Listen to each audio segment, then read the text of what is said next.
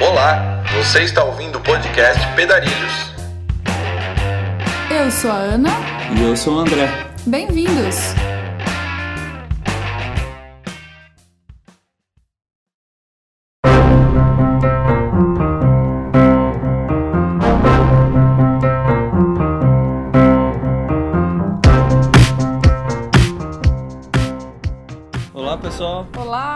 Esse é o 22 episódio do podcast Pedarilhos e é o segundo episódio falando a respeito da nossa viagem pela Argentina, desde Salta até Mendoza. Quem não ouviu o episódio anterior, é bom voltar lá no episódio 20 e ouvir.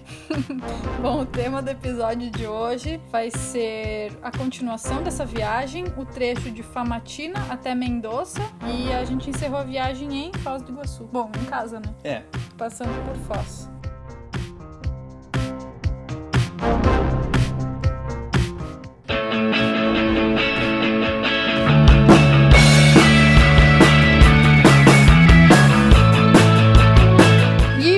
Agradecimentos dos apoiadores desse mês, André. vamos nessa. A gente quer agradecer primeiramente quem são os patrocinadores, né? A Campo Equipamentos, Camisetas Orgânicas e Loja Virtual Pedarilhos. Também aos apoiadores independentes, um querido ou querida apoiador anônimo, Outro apoiador que é a Daniela Nalim, do Better Way. o Felipe César Santana, do Pedais pelo Mundo, O Márcio Tagliaro Jans, o Silvio Ferreira Mendes o Vitor Sabione. e a nossa amiga Felasprino. Muito obrigado a todos vocês. É graças a vocês que a gente conseguiu atingir a primeira meta do Apoia-se. Então a gente tá garantindo aí que vai sair pelo menos um episódiozinho por mês, né? E a gente já começou a produzir o episódio extra que já faz parte da segunda meta. Então vamos lá, galera, ajuda a gente aí a viabilizar esse conteúdo extra, que um episódio já tá garantido por mês. Agora a gente quer viabilizar um episódio a mais, né? E André, como é que o pessoal faz pra ser um apoiador do podcast Pedarilhos? É só ir lá no site apoia.se barra pedarilhos. ou através do e-mail podcast@pedarilhos.com.br. E também, se tá a grana curta, mas tá sobrando um tempinho, pode indicar o podcast pros amigos. É, conhece aquele amigo que tá planejando fazer uma viagem de bicicleta? Manda ver, passa pra ele. Ou compartilha lá no seu Facebook. Pega o celular lá da galera do pedal, diz que vai ver o Strava, mas abre lá o aplicativo de podcast e, e assina o Pedarilhos lá na, é, na essa, muquia. é, essa é uma boa tática. Ah. Aproveitando que tá com o celular na mão, entra lá no iTunes, deixa cinco estrelinhas pra gente, um comentário, a gente vai ficar bem feliz. E isso também ajuda lá no iTunes a deixar o nosso conteúdo mais relevante nas buscas, né? Então é uma baita ajuda pra gente também. Exatamente, fazendo isso, o podcast Pedarilhos vai chegar pra mais pessoas. E também dá pra comentar lá no post do episódio, no blog ou no Facebook, nas redes sociais aí onde a gente compartilha cada episódio com vocês. A gente conta com todos vocês, viu? É isso, vamos para mais um episódio? Contar umas nessa. lorotas aí da viagem? Não, é tudo verdade. Tudo verdade? É, É. segura? Com certeza. Ixi, vamos ver.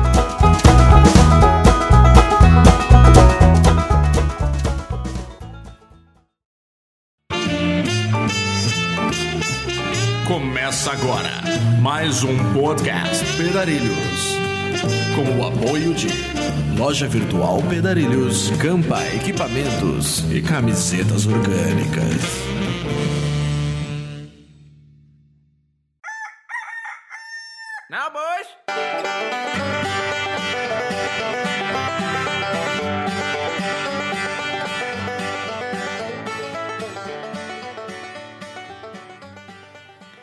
André, o que, que aconteceu no episódio anterior?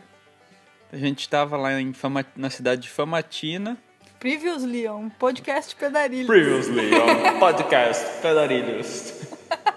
Então a gente tava lá e a gente resolveu tentar subir o Cerro Famatina, que é um dos menores cerros acima de 6 mil metros. E a gente, re- a gente recebeu um e-mail do Pedro Hawk. E daí a gente se animou, vamos, né? Nossa, tam- tinha uma previsão de tempo assim sensacional pra, pra tentar fazer cume. A gente achava que tava com tudo certo, né? De Ah, é. equipamento. A gente tinha pego temperaturas lá no Passo São Francisco bem abaixo do que a gente imaginava. E foi de boa, assim, tranquilo. E como a janela de tempo tava uma previsão de calorzinho, a gente pensou, ah, talvez rola, né? Calor, quase zero vento. Só que. Assim, valia a tentativa. A gente também É. não tava assim tão confiante. É, né? a gente pensou, ah, vamos fazer um trekking aí, altitude e tal, ir lá conhecer, porque no, no Famatina lá tinha uma antiga mineração de, de ouro, Só ir cobre, conhecer a prata. mina. Só ir conhecer É. a mina já ia valer o rolê. A mina, seria onde a gente ia começar a caminhada, até lá tem estrada, estrada bem ruim, mas a mina tá a 4.400 metros. E a cidade de Famatina tá a uns dois, Não, a mina tá 4.600, tá um pouquinho mais alta já. é um pouco mais alto. mas- e estação nove, Famatina né? A última é mil e estação. pouco, dois e pouco. Ah, eu não tenho esses dados Bom, aqui. algo, mas do, algo posso do tipo. Então, a gente tinha um desafio bem grande para os próximos dias, que era chegar lá o mais rápido possível até a mina e depois fazer o trekking da subida. Peraí que eu tô procurando aqui. Só que, it. é, só que a janela de, de, de tempo tava assim pra dali. Tipo, hoje tava bom, amanhã tava bom e mais um dia só. E chorando quarto de... Ó, Famatina tá a 1.550 metros de altitude, a cidade, né? O pueblo. Então a gente tinha que subir esse caminho desde 1550 até os 4600, mais ou menos, lá da mina, pra depois começar a fazer a caminhada. Só que a gente pensou, nossa, a gente consegue, por acaso, a sorte de pegar uma carona até lá em cima, maravilha. E naquele dia era um sábado ou um domingo? Ah, mas tem outro detalhe. Pra ir pra montanha, como a gente tinha poucos dias de tempo bom, a gente pensou, vamos levar comida só pra cinco dias. Porque se a gente chegar lá e a gente tá bem perto do cume e tá no quinto dia e a gente não tem mais comida, a gente é obrigado a voltar. A gente não vai se arriscar à toa. Então a gente levou comida até um pouco abaixo do que a gente costuma levar nessas situações, né? É, e a gente foi informado que a estradinha pra chegar até lá na, na mina tinha mais de 50 cruzamentos de rio. Um riozinho que algumas vezes ele ficava com uma cor muito vermelha. É porque nessa região tem muito enxofre, então toda a água que desce nesse vale, ela vem com uma cor amarela e um cheiro bastante forte assim de enxofre. Tanto que nesse vale da mina aí também é um ar assim meio carregado, se sente assim esse desconforto do ar. E é uma água esquisita, né? Desce uma água amarela mesmo, mancha as pedras, mancha os Ah, canais. sim, mancha a bike e tudo, ficou tudo aquela meleca fedorenta, assim. Mas enfim, a gente saiu bem cedo no sábado, começou o caminho em direção a essa estradinha. Cara, quando a gente começou a subir, o que aconteceu, Ana? Não, a gente viu que fudeu, né? A gente vai levar quatro dias só pra chegar lá na mina, que dirá subir montanha, fazer caminhada, né? Esquece. Aí, o primeiro carro que tava vindo na estradinha, uma estradinha super estreita, assim, ainda meio no povoado, ali na região mais rural, ali que tinha bastante produção de castanha e tal. O André viu uma caminhonete e falou: Ana, para, para, para. Eu vamos- falei- Vamos chamar. Vou mandar o Miguel mais forte, que é chacoalhar uma garrafinha de água vazia, né? É, Aí chacoalhei a garrafinha ali, né? Nem tava muito vazia ainda, porque era o começo do dia. Aí o cara parou. Tipo, que ciclista precisa de água às nove da manhã, meu? Começando o pedal. E pensa que não é comum de ver aquele tipo de caminhonete. Era uma caminhonete daquela cabine normal. Cabine só simples, que, só que a caçamba estendida, que é um negócio perfeito pra colocar as bicicletas inteiras sem desmontar, né? Aí eu olhei aquilo assim, o olho já brilhou, né? E daí eu falei, viu? É, você não dá uma ajuda pra gente chegar ali mais pra cima. Daí na hora o cara topou. Era um casal assim, mais idoso um pouco, eles estavam turistando também, fazendo uma aventura, que era subir até a mina. É altas aventuras pra quem tá de carro também, porque o caminho Ainda é terrível. mais quem não tá aclimatado, né? Aham. É, a gente tava há quatro dias em altitude baixa, porque quando a gente teve no Passo São Francisco, a gente chegou a 4.500 metros, né? E a gente não teve nenhum problema. Então a gente pensou que três, quatro dias em altitudes mais baixas não iam ter problema. E realmente até 4.700 a gente tava normal, assim, os dois super bem. Chegamos de carro lá na mina sem passar nenhum mal-estar. É, chegamos felizes da vida, porque a gente pensou, nossa, agora que a gente tá aqui, vamos, Aumenta aproveitar essa janela de tempo boa e vamos, vamos embora, né? Mas nem tudo são flores nessa vida. Bom, daí a gente chegou lá na mina, na parte mais alta, e de lá a gente percebeu que o nosso trek. Bom, começou aí já, o primeiro erro, né? Ah, eu super elogiei a cidadezinha de Famatina porque tem Wi-Fi na praça. Mas a, a internet era tão ruim, tão ruim, que a gente só conseguiu baixar muito rápido, assim, com pressa, um track GPS pra colocar nos dois aparelhos de celular, né? A gente não tinha outras rotas além daquela. É, com mais opções você vê Cê- Você estuda Bom, um a gente pouco- não a gente conseguiu não- estudar muito, até por causa que era essa janela logo ali naquele dia, né? A gente falou, ah, vamos correr, daí a É, gente primeiro erro, né? É, se fosse ali que ia ter um tempo bom dali 3, 4 dias, ia ser um pouco mais fácil pra gente se ajeitar. E a gente chegou na parte mais alta, que é onde tinha a estação 8, ó. É a 9. Estação a gente chegou 9. até a 9, que é uns 5 quilômetros depois do acampamento mineiro, que é um local onde tem uma ruína que é muito legal pra montar base e acampar, assim. Tem água potável ali, né? Nessa É, uma água estação. Potável super escondida. na, no acampamento mineiro. Lá em cima não tinha água, então o que, que a gente teve que fazer? A gente chegou lá de carro, tudo, mas a gente teve que descer até o acampamento. E por sorte, como era um sábado, né? Pô, Ah, pra pegar é. água. A gente teve que descer no acampamento mineiro pra pegar E, água. não, e também porque o nosso caminho começava por outro, por um outro vale, né? Então se a gente estivesse lá em cima e começasse por aquele vale, a gente ia ver alguma alternativa pra água. Como tinha que voltar mesmo pra começar a caminhada, a gente voltou e ali a gente encontrou um grupo bem grande de, de pessoas de moto e de carro, né? É, porque essa estrada só passa 4x4 moto. É muito difícil que passe. Acho que não tem como passar com carro pequeno, porque tá em péssimas condições. Bom, e por ser uma estrada assim mais turística, então quem vai é o pessoal das estradas ruins mesmo. Motoqueiro, 4x4, grupos de 4x4. E a gente teve a sorte de encontrar um grupo grande ali no acampamento. É, e uma das pessoas que tava no grupo era um guia, que agora de não... É, não tem o nome É um dele rapaz aqui. da moto, né? Ele É. tá- ele é guia. Ele tem uma empresa que faz excursões pra essa E região. daí ele mostrou pra nós a pocinha ali que, que tinha água potável, porque todas as outras águas elas são E salobras tava e tem um gosto difícil de ruim. achar, Bem realmente. difícil. Eu fui lá duas vezes, depois ele foi comigo pra me mostrar. E daí, além É é disso. feia, né? É uma pocinha meio uma com água. musgo, é, você não assim. bota fé. Você olha assim e fala, nossa, isso aqui não é potável. Eu nem provei.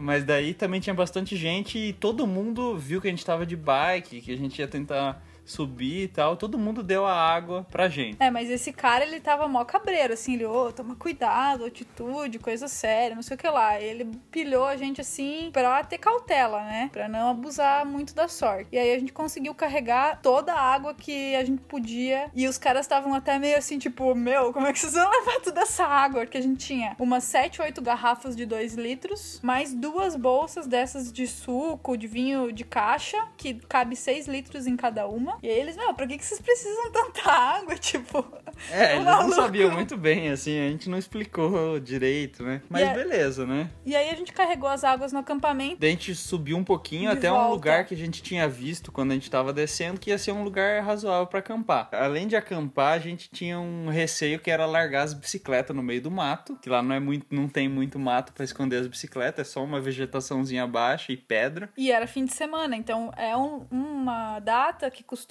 ter um fluxo considerável de gente por ali visitando a mina, né? Então a gente tinha que largar as bikes e, e subir e deixar elas sozinhas lá, passando frio e tem E medo. coitadas. o cagaço era nosso, no caso, né? De se alguém É. levasse embora as bicicletas. É, as bicicletas não sentem nenhum sentimento. Desculpe. é verdade. A gente acampou ali na entrada do que seria a trilha, o track GPS que a gente tinha encontrado na internet, né? E beleza, cozinhamos ali, dormimos, tudo tranquilo, Ah, até era, que. era um acampamento a 4 mil metros. É, a gente à noite acordou várias vezes porque a gente ouvia uns ruídos tipo um. A gente ficou com medo que era o chupacabra.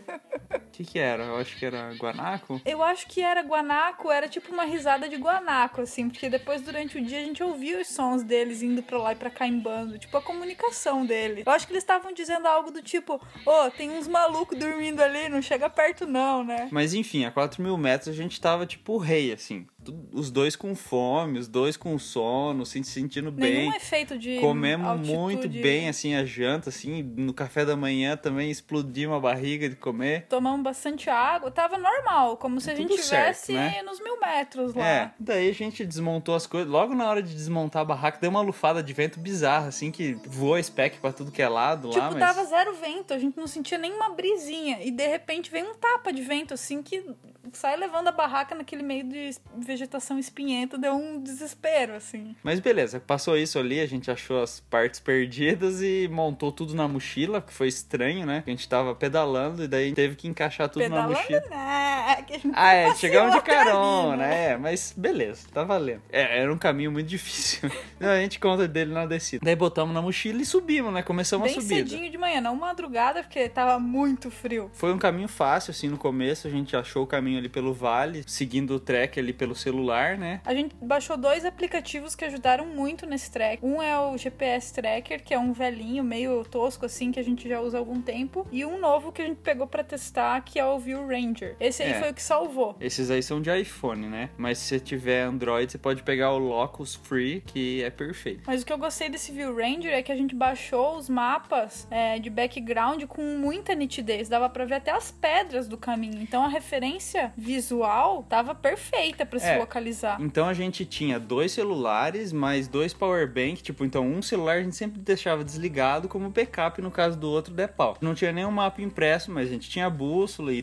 tinha noção de onde tava caminhando, tava É que prestando como não atenção. tem vegetação alta, é bem fácil se localizar nessas regiões porque você tem a referência das montanhas. Então, se você tem um bom mapa de background e uma bússola, tá ótimo pra navegar nessas condições, porque você vê os vales, você vê os picos bem nitidamente. É, e mais importante, a previsão tava boa e todo mundo que tava lá confirmou que a previsão ia ser boa por mais dois, três dias. E a gente tinha a informação de que a gente iria encontrar água no acampamento alto, a 5 Ah, mil exatamente. A metros. gente conversou com esse guia aí e dele falou: não, tem a Lagunita lá que certeza, lá vai ter água. Ou tem água ou tem gelo. O que é verdade. Então a gente levou água só pra passar o dia. Muita água, tipo uns 3 litros cada um pra tomar, assim. Então a gente foi subindo, foi subindo até ali uns 4.800. A gente tava, nossa, andando Zerado, de boa. sobrado, assim. Fizemos lanchinho e tal. E até que a gente chegou num trecho, começou muita, muita pedra solta.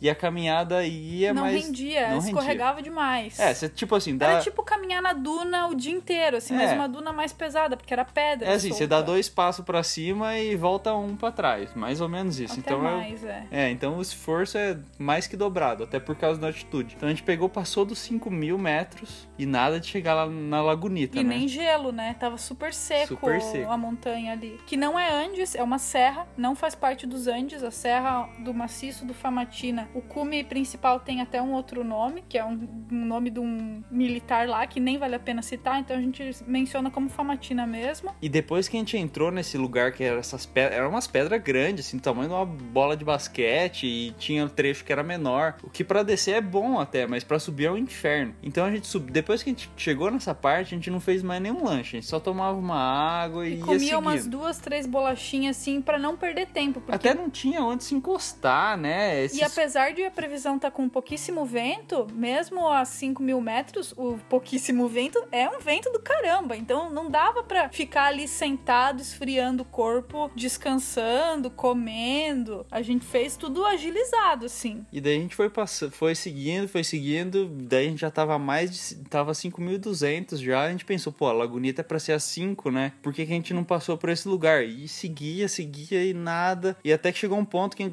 já uns 5.200 pensou, não vamos continuar subindo, vamos manter essa altitude, porque a Lagunita tem que ser por aqui, E né? até porque se a gente subisse mais, a gente teria algum efeito adverso de ter variado de 3.700 a mais de 5 mil sem dormir abaixo. Então a gente pensou em começar a baixar. Então, nesse dia a gente saiu às 6 da manhã, 7 mais ou menos. É, 7 mais ou E menos. ca- a gente não parou muito pra caminhar, da caminhada. A gente No foi, e máximo 15 minutos, É, assim. E foi chegando 4, 5 da tarde e nada, nada de chegar. Até que, abrindo o mapa em detalhe, dava pra ver que tinha uma concavidade com gelo. É. E a gente imaginou que poderia ser ali a Lagunita numa época onde bateram a foto e tava congelado. É, e a então gente começou passava, a ir ah, nessa direção, deve saindo atrás, deve ser atrás daquele morro. E passava um morro e nada. Deve ser atrás daquele outro e nada. E chegou um ponto que, pelo esforço. Mas a paisagem é incrível, assim. É. Só que, meu, não dava pra tirar a câmera da mochila. A gente tava, assim, com medo de não chegar antes do anoitecer, com pressa, não querendo parar muito no vento. Não, mas chegou um ponto assim que a gente percebeu. Eu acho que esse caminho que a gente fez não, não é o certo pra chegar na Lagunita. Tá dando muita volta. É, a gente começou a seguir até que a gente já tava perto do, do outro outro lado, que, é, que era o outro vale já, que era o vale que a gente tinha chego de carro, né? Uhum. A gente começou a meio que ficar frustrado, assim, e já a altitude começou a me pegar. Pra você É, o André tanto. começou a sentir muito cansaço entre 5 e 6 horas da tarde. E aí a gente chegou num lugar que tinha uma espécie de pocinha seca, tá totalmente seca, e vários círculos de pedra onde o pessoal nitidamente usa pra escorar os specs da barraca e não sair voando. E o guia, esse de- que tava de moto, ele falou: Ó, vai ter umas pircas, umas, uns círculos de pedra onde, onde você se abriga e tem uma espécie de uma moraine, uma montanhazinha que barra um pouco o vento. Pela descrição que ele deu, a gente achou que ali seria a lagunita, mas não tinha água. Antes de chegar aí, a gente viu alguns, alguns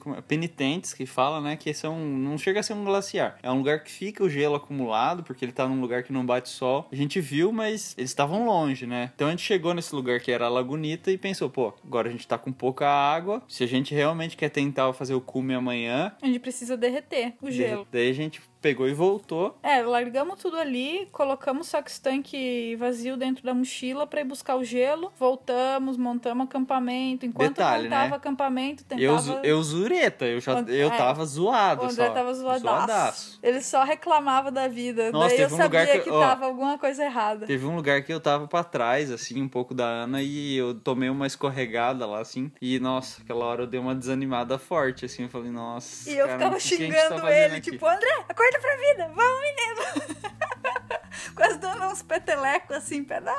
É, esse dia a Ana praticamente armou a barraca sozinha, eu ajudei em uma outra coisa. Enquanto a gente tava montando a barraca ali, comecei a tentar derreter o gelo, né? É, ele ficou com a atividade mais leve, que seria ficar cuidando do fogareiro sentado, porque ele tava se sentindo muito mal. E eu carregando pedra pra lá e pra cá, escorar a barraca, ancorar bem, porque não tava ventando ali naquela hora, mas poderia ser que a noite piorasse. Então a gente tentou deixar o mais bem preparado possível pra não ter que acordar no meio da noite a 5 mil metros. E daí derretendo o gelo ali, o fogareiro, que é um MSR do Dragonfly, né? Quando Fazer quando as- propaganda negativa. Quando as coisas funcionam, a gente fala. Quando não funcionam, tem que falar também. A gente já teve um. Que é, morreu na outra viagem. É, ele durou mais tempo, né? Ele, a gente queimou. Nossa, a gente fez muita comida com ele. A gente queimou uns 40 litros de gasolina com esse fogareiro. Mas esse outro, a gente achou ele numa casa de ciclistas lá, ele tava zerado. Só que ele tinha um entupimento que eu consegui arrumar e guardar ele, né? Então a gente tava usando esse fogareiro que tava zero bala. Nenhum mês de uso na nossa mão, né? E daí, cara, lá quando a gente tava precisando dele pra derreter gelo, pra ter água pra A beber. gente tinha sobrado da água que o pessoal deu pra gente um litro, mais ou menos. É, tinha muito acumulado lá na bike, só que a gente não podia carregar tudo pra cima na mochila, né? Porque a mochila já tava pesada. Cara, começou a falhar e batia aquele, aquela rajada de vento, mesmo eu colocando o aparavento e fazendo uma, uma pircazinha de pedra, assim, ele apagava e eu acendia, apagava, e daí até que eu falei, pô, tem que fazer uma manutenção nele, né? Abri ali, fiz uma limpeza rápida, cara, e daí piorou o problema. Ele Ficou vazando muito. A gente tava usando querosene, né? Aham. E aí o André começou a ficar enjoado do cheiro do querosene. É, que ele começou, ele deu um, ele dá um, começa a dar um desgaste. Esse Dragonfly tem esse problema que ele dá um desgaste na, na peça ao redor do, do jato que fala, do jet. Ele dá um vazamento por ali e começa a ficar um fogo vermelho, um fogo fraco. Mas derretia a- o gelo. Tava Tava funcionando. derretendo. Só que o gelo, uma coisa, tava muito sujo. Então a gente ainda ia ter que filtrar essa água derretida. Já tava entardecendo, então rapidamente ela iria congelar outra vez. O André se meteu no saco de dormir e falou que não ia nem querer comer. E isso é muito estranho. O André ir dormir sem comer depois de um dia inteiro de Hum, atividade não, não, só- não é ele. É, só esse dia mesmo.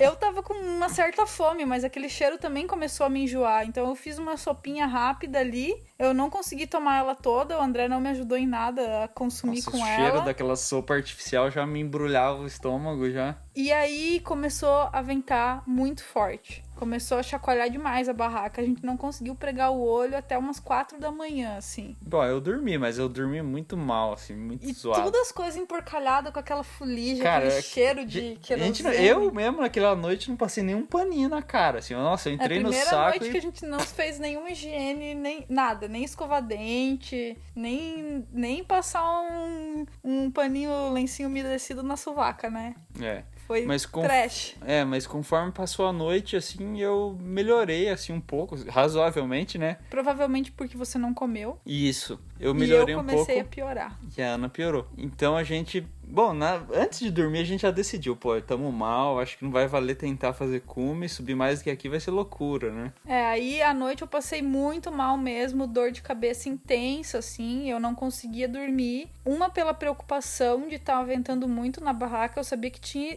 é, escorado bem com pedra, mas ainda assim, por ser um espaço pequeno, ela ficou um pouco mole e não consegui dormir, então eu não consegui descansar.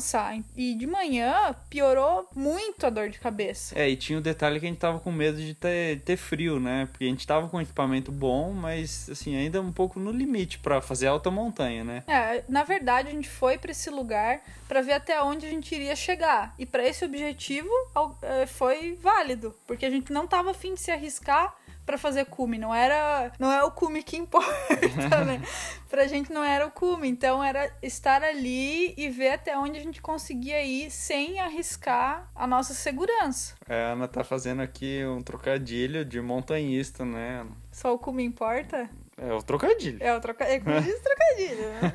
No nosso caso não era, não era isso que importava, mas decidimos descer e ver se passava dor de cabeça. Esse dia de manhã, daí foi a minha vez de arregaçar, né? O André conseguiu desmontar a barraca, montou minha mochila, montou a dele e eu só fiquei sentada no sol com aquela cara de "Ah". Eu não conseguia fazer nada, eu tava um pastel E- total. E a gente decidiu que pra voltar a gente ia fazer um outro caminho, mesmo sem ter o track GPS, era um caminho bem É lógico, que assim. quando a gente chegou na Lagunita, a gente viu que a gente não tava na trilha mais feita. É, Porque não tinha trilha nenhuma. A gente não via vestígio É, de passo, tanto nada. é, tanto que da Lagunita, o caminho que a gente passou aquele dia inteiro tava sem, Nada, é. nenhum traço de E, vestígio e dali humano. pra frente a gente viu uma trilha Bem marcada. clara subindo e uma outra descendo. Então, Meio que da Lagunita, a gente olhando pra cima, a gente viu uma aresta com bastante passo marcado, assim, aquelas pedras soltas, dava pra ver bem marcados os passos. É, Ana, não, pessoas. não foi à toa que a gente passou mal, porque foi um dia assim que a gente fez um esforço que eu não tô lembrado de a gente ter feito antes daquilo um esforço Aí pra piorar, de caminhada daquele. O meu aparelho celular, a 5 mil metros, ele desligava sozinho, assim. E toda a bateria tava com 100%, eu ligava ele, ele marcava zero e desligava. Algum congelamento bizarro. É, mas a gente achou o caminho da descida bem tranquilo, assim. Era um caminho que antigamente eram estradas, que eram usadas pelos mineiros, assim. E a partir dali, até a mina, tinha totens de pedra também demarcando o caminho. Então, Uhum. mesmo que não tivesse uma visibilidade tão distante, daria pra ir seguindo a descida. É, e no fundo do vale dava pra ver as construções da mina lá. Tem um monte de torre que eles faziam tipo um, um teleférico pra transportar os minérios. Então era um lugar bem de fácil localização. E outra coisa, em questão de meia hora, a gente tava na estrada que, tava, que foi aberta na mina. Ao longo dessa estrada, uma estrada larga, uns 4 metros mais ou menos, quando fizeram alguns trechos um pouco menor por causa de desmoronamento, mas era uma estrada bem nítida, dá até pra ver no Google Maps, dá pra ver essa estrada. Então a gente foi bem fácil pra se localizar, pra descer bem rápido. E isso ajudou a gente a se recuperar do efeito Ah, é. da dor de Assim cabeça. que a gente começou a descer, já os dois melhoraram, já deu fome, a gente já fez um lanchinho e bebemos o, final da nossa água. A gente já sabia que dali em diante já tava perto da, da bike. É, e a gente desceu quase com zero água até as bikes, né? Tomamos tudo que deu assim que a gente recuperou um pouco a vontade de ingerir alguma coisa. Chegamos nas bikes, passamos tudo pra Alforge de novo, fomos até o acampamento mineiro que tá mais abaixo. E isso não levou, a descida não levou com montagem de bike, tudo não levou até o meio-dia, né? Isso. Aí a gente passou lá o resto do- da segunda-feira E de lá a gente começou a descida, né? Não, a gente dormiu ali nesse lugar, lavou Isso. todas as roupas, porque, cara, não é a mesma coisa quatro dias sem banho pedalando e quatro dias sem banho na montanha. Na montanha, o acesso à água é muito mais restrito que na bike. Então não, não dá pra você desperdiçar nem 200 ml É, pra passar um paninho na cara. Não é só o acesso, né? Você tem que qualquer quilo que você carrega a mais não é a mesma coisa de carregar um quilo na bike. Porque Então, na bike a gente tem o costume de pelo menos uns 200 ml de água, por mais que seja uma região remota, que a gente não consiga recarregar em, em vários dias, 200 ml é para asseio pessoal, então pelo menos para passar o pano úmido no corpo, dá. Na montanha não dá. Então a situação é caótica, assim, a gente chega num lugar que tem água, tipo banho, lavar roupa, oh meu Deus. e aí É, passamos daí- o resto do dia fazendo isso. E depois a gente começou a descida. Que. Montamos nossa favelinha lá, né? Uhum. Esticamos o varal, Bom, a descida não era fácil, né? Deu pra ver que se a gente tivesse que subir aquilo, não sei se a gente chegava lá em cima, hein? Nem na mina não chegava, eu acho. Eu só bestemava, cara. Isso que era descida. Meu. Ana tava brava. Ah, não, porque que a gente veio aqui e Essas não trouxe nada. André, essas ideias do André, eu não caio mais É, nessas ideias porque, do André. porque antes de, ir antes de subir, a gente falou, Ana, vamos largar tudo que dá pra largar pra gente subir o mais leve possível pra gente ter chance de subir, né? E não levamos nem capacete, não levamos. Não, cortamos tudo, deixamos tudo lá no com o tiozinho do camping. Daí Ana ficou brava. aquela descida de sem capacete, capacete. meu, eu tava com medo. Eu tava com mais medo da descida sem capacete do que a subida pra montanha de 6 mil metros lá, viu? Eu só xingava o André, coitado. Mas enfim, daí eu tive que usar, eu tive que usar as artimanhas secretas pra deixar a Ana animada, né? Falei, Ana, daqui a pouco a gente chega na cidade, daí lá a gente consegue uma pizza, lá a gente compra um vinho e tal, daí logo ela já. Então vamos, né? Meu, mas era muito ruim, porque a gente começou a descida, ainda era friozinho de manhã, então passava naqueles rios, nesse rio com água amarela, cheiro de enxofre, tava meio congelado, então a bike dava aquelas escorregadas no gelo, assim, dava muito medo de tomar um capote ali. Meu, você tá num lugar que é só acesso 4x4, a 40 quilômetros da cidade mais próxima. Não passa nenhum veículo em dia de semana, porque só vem turista quase final de semana. Então, assim, você tá fudido numa situação dessas. Vai te resgatar o tiozinho lá que mora em Los Berros, que só tem cavalo e uma motoca. Então não, não existe possibilidade de você ter algum resgate ali. É, não pega celular, nada. Então a gente tava indo super cuidadoso, assim. Todos os riozinhos que eu podia passar empurrando, eu passava empurrando. Foda-se se o pé congelava, se aquela água fedida ficava empesteando a roupa inteira. Eu não passava pedalando, não. André já era mais kamikaze. Passava fazendo splash, passava É, pedalando. Por ser, por ser descida era fácil, pra subir aquilo lá não ia ter jeito de passar pedalando nenhum daqueles rios. Nenhum. E mais de 50 rios, 70 rios a gente Tinha contou. alguns trechinhos que dava aquele planinho assim, mas sei lá, eu acho que uns 70% do trecho, se fosse a gente subindo, ia ser empurrado. Não tinha como. Tava muito foda. Mas aí depois de um dia inteiro de muito esforço, descendo, ó, descendo Muito um dia inteiro de muito descer. esforço, a gente chegou e conseguiu conquistar a nossa pizza com um vinho, né? Ah, e nesse caminho, além dos 62 vezes que você cruza o riozinho de água fedida, a gente passou num canyon muito massa, um canyon amarelo. Uhum, Que- vamos, tem a foto aí no, no post. E também passa por umas montanhas de várias cores, assim. Então, por mais que seja um trajeto foda, se o cara tá com uma bike um pouquinho mais adaptada pra downhill, acho que dá pra aproveitar um pouco mais. Aí chegamos na pizza finalmente.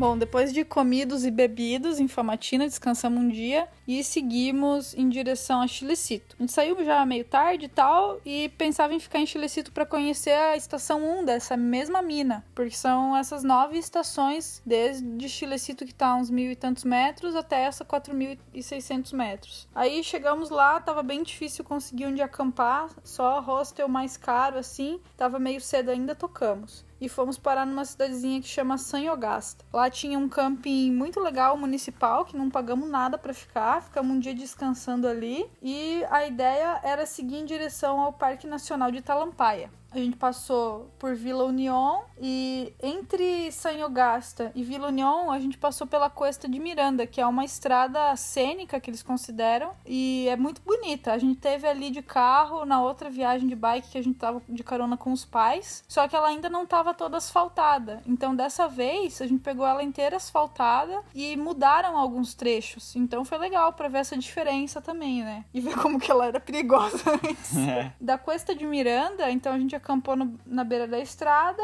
e chegou em Vila União é, de manhã. Compramos mantimentos, vimos a previsão do tempo, principalmente direção do vento, e tava um vento a favor para ir pro Parque Nacional que tava absurdo, assim, tava aqueles ventos onda, a gente tava indo a 40 por hora sem pedalar na direção do parque. Aí a gente falou, meu, acho que vale a pena seguir e tentar arranjar um lugar para acampar no meio desse parque. A gente não tinha mais nenhuma informação dessa estrada. E aí, André, o que, que a gente acabou fazendo nesse dia? A gente acabou pedalando que nem uns malucos até perto do entardecer. Nesse dia a gente bateu nossos todos os recordes ever, assim, por causa do vento a favor também, né? Mas foi difícil, cara. A gente fez 140 quilômetros nesse dia, mas os últimos a gente tava assim chorando. Tem até uma foto minha aqui com a mão na bunda ali. Eu acho que tava meio dolorido, não lembro.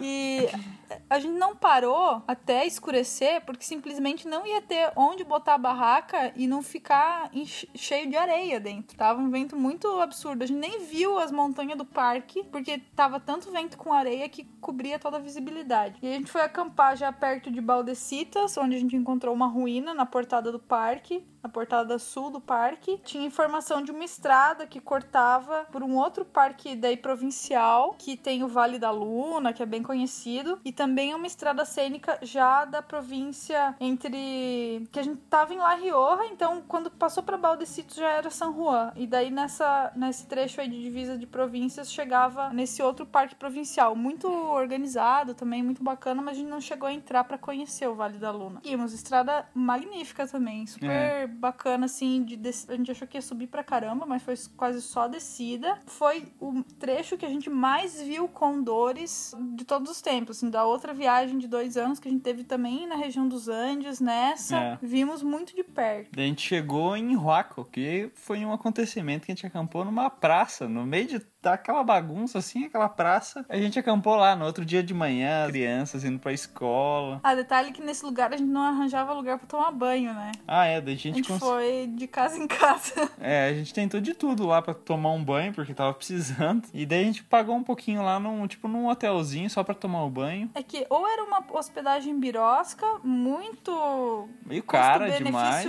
desfavorável, ou uma muito boutique, assim. Então não dava. A gente, A gente preferiu pagou- ficar na praça. É, pagamos só pelo banho. Até porque na praça tinha Wi-Fi, né? Então, o que aconteceu também, daí depois que a gente passou por esse problema com o fogareiro lá no Fomatino, a gente construiu um fogareiro de latinha. E Ah, daí a gente precisava fazer ele, por isso que a gente parou em Ruaco cedo, né? a gente fez o fogareiro de latinha, arranjei um álcool ali numa vendinha bem pequena e começamos a cozinhar. Ele funcionou muito bem pelo fato de a gente usar o aparavento do fogareiro antigo. Isso fez toda a diferença. De Ruaco, a gente pegou a estrada alternativa para São José de Iaco, porque tinha uma serrinha ali também, uma cuesta que pegava um trecho de estrada de chão, um asfalto mais estreito, mas também considerada cênica e valeu muito a pena, porque a subida não é tão longa e é realmente muito bonita. É um vale seco, assim, bastante desses cardones. Também vimos alguma coisa de condores ali, né? Bom, nessa ruta de Ruaco para São José de Iaco, pela serra, pela cuesta, tem várias localidades que tem camping free. Que é camping municipal, camping gratuito, porque passa esse córrego da represa. Então é uma região bastante turística. E chegando em São José, a gente parou no camping municipal. O que aconteceu no camping municipal, André? Pegamos um ventão. Cara, a gente teve que. Eu tava com os planos, Ana, vamos desmontar a barraca e vamos se mudar pro banheiro do camping, a gente fica quietinho lá. Daí quando eu fui olhar, o banheiro do camping tava fechado. Não, é que assim, a gente passou um dia inteiro fazendo o dia de descanso, né? Porque a gente tava ainda sofrendo os efeitos dos 140 quilômetros de super recorde do Parque Talampaia. E aí a gente tava quebradaço. A gente falou, pô, camping municipal sem pagar, também não tinha chuveiro, mas tudo bem. Ficava ali e descansava. Só que nesse dia tava um vento muito forte. Daí a gente ficou o dia inteiro, tipo, fora da barraca, assim, levando aquelas lufadas de areia na cara. E o tiozinho que cuida do camping só falando: não, porque tem previsão, previsão de ventos onda. Liberaram as crianças das escolas. Ninguém tá indo trabalhar, gente. Meu, por causa de um Não, vento tava caindo fazer galho. isso. Não, era um camping com árvore bem alta, tava caindo galho pra tudo que é lado, tava perigoso ali a situação. Só que a gente nunca pensou que podia ter um tipo de tormenta de vento desse tipo, né? É como se fosse fosse uma tempestade sem chuva, assim. É, só que em vez de chuva é areia na tua cara. Muita areia. E aí, cara, a gente tava tomando café da manhã, porque o pico do vento ia ser às nove da manhã do outro dia. A gente tava tomando café dentro da barraca, porque senão a gente ia tomar café esfoliante lá fora, né? Ia ser, tipo, descer a garganta raspando areia. E a barraca saiu voando com a gente dentro. A gente desmontou tudo mais rápido que deu e falou: não, chega, vamos arranjar uma pousada. Aí o que, que a gente arranjou em Iaco, André? Pousada mais birosca de todos os tempos, que era um. Tipo um albergue estudantil, assim. Pensão, Uma é, pensão de estudante. Mas enfim, era um lugar sem vento, né? Que era o que importava naquele dia. E tinha chuveiro, deu pra tomar banho e ficar quietinho. E comer empanadas vegetarianas. E sorvete, aí só. Começamos a comer sorvete na Argentina, cara. Que Ninguém desastre, manda. que Cara, desastre. você paga um preço pra um potinho minúsculo, sei lá, um terço a mais, você compra o dobro do negócio. Aí Pote você gigante. fica calculando, daí você sai de lá, tipo, entupido de sorvete.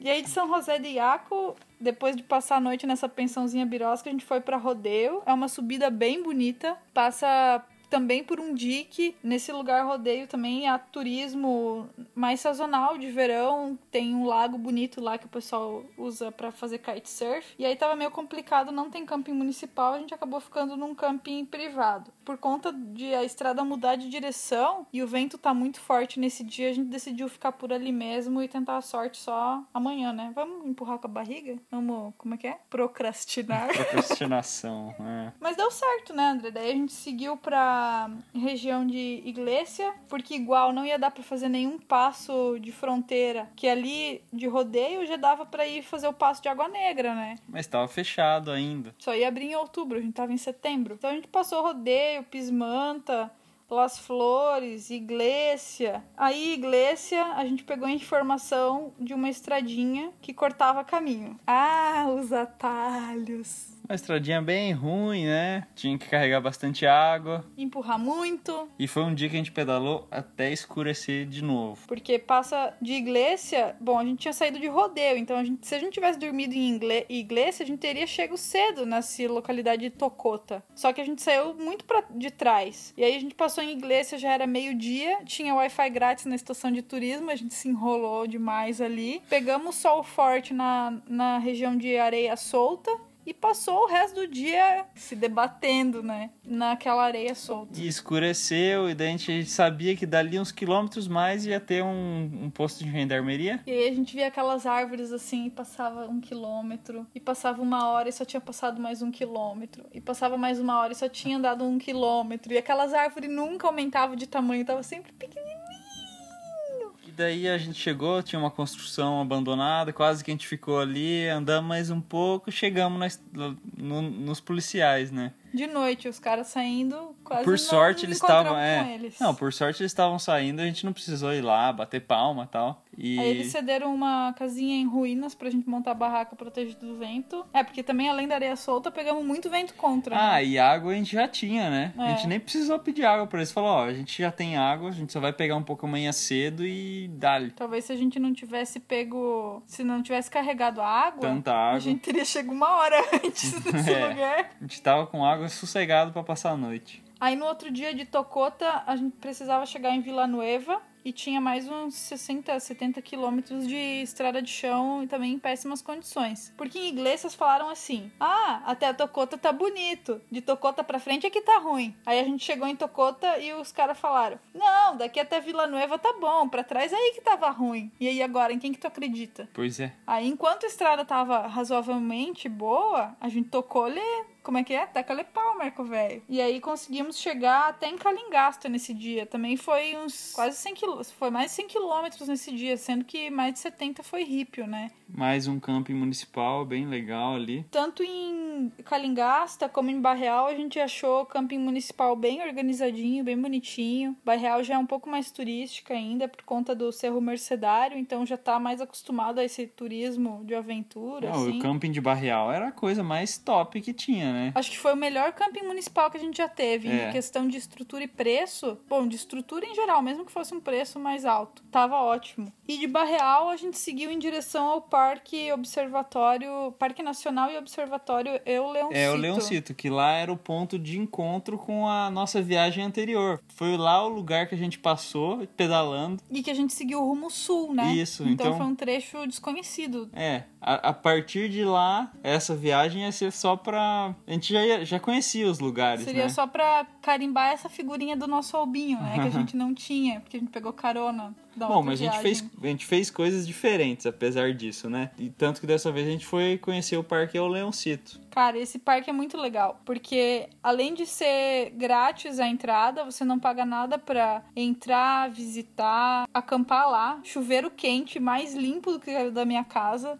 A área de camping lindíssima, assim. Só paga quando você vai fazer os passeios nos observatórios, né? Então você escolhe qual passeio que você quer fazer. Dá pra fazer passeio de dia, conhecer as instalações por dentro. É, de de- cada... o passeio diurno você consegue ver os equipamentos principais, os equipamentos de pesquisa, que são os telescópios bem grandes que tem lá. E o passeio noturno você não visita os telescópios grandes, porque eles estão sendo usados pelos cientistas, né? pesquisadores. É, exatamente. E à noite daí você usa um telescópio mais, digamos, amador Aham. e tem uma palestrinha explicando e uma projeção também pra falar onde estão as constelações e tal. A gente não foi no passeio noturno. Fomos no diurno e a gente visitou um dos telescópios nós dois e o outro eu fui no outro dia sozinho fazer a visita. Bom, a gente é pé frio, certeza que a gente é pé frio. Porque nesse lugar, escolheram pôr um observatório ali, porque 364 dias do ano, praticamente, tem visibilidade É. pro céu estrelado. 300 dias mais ou menos, né? Assim, são poucos dias que eles dizem que é nu- que, Que é tem em- nuvem, né? é. Ou chuva. E aí, a gente, bom, de 300 teria 60 aí pra ter azar, né? Bom, a gente teve azar. E pegamos uma nevada. No dia anterior, a gente tava de camiseta e bermuda no camping, tava super calor. E no outro dia de manhã, a barraca coberta de neve. E daí também, como o camping lá e o parque era tão bom, a gente decidiu ficar um dia a mais. Só que a gente tinha levado pouca comida. Então o jeito foi André Piduncho lá e dar o jeito, né? De É, André, se te virar. vira, André, te vira. Te vira que eu quero ficar mais um dia aqui. Daí foi lá o André, né, falar com todo mundo, com os guarda-parque, pedir comida. Eles não tinham muito o que oferecer, mas eles falaram, ó, hoje no final do dia vai pessoas pra lá e amanhã cedo eles voltam. Faz a sua lista de compra aí, deixa a grana que a gente pega pra você. Daí, ô, beleza, né? Só Por não, isso que a gente só não pegamos, neve. é, só não Senão- pegamos vinho pra não abusar dos guardas, né? É. A gente pegou comidas básicas. E daí, nesse dia que a gente ficou a mais, a gente fez uma caminhada, que é uma caminhada bem leve, que é a maior que tem no parque, tem várias outras curtas. E, meu, a gente viu. A gente viu o cachorro do mato ali, a gente só não viu o Puma mesmo, né? Eu, o Leoncito, a gente não viu. É, a gente tava na esperança, mas não deu certo. Olha, mas daí a Ana fez uma bela escultura em neve, né? Ah, eu realizei meu sonho de infância de fazer um bonequinho, de Bonequinho. neve. E daí ela fez o lobinho, O né? lobinho, é, o cachorrinho do mato lá que a gente viu, o zorrito. Veja as fotos aí da escultora no post. Nossa, super. Ficou uma arte belíssima. E aí, terminada a nossa comida no parque, também não ia abusar demais, mas, cara, aquele chuveiro do parque tava muito bom, né? Dava pra Pô, ter ficado. última- Se a gente não tivesse tanta pressa e data pra voltar, dava pra ter ficado uma semana largado ali. É que também pegamos uns ventos fortes ali, e quando dá esses ventos onda nessa região, é um inferno, cara, porque tudo fica sujo de poeira fina. Meu, é uma desgraça.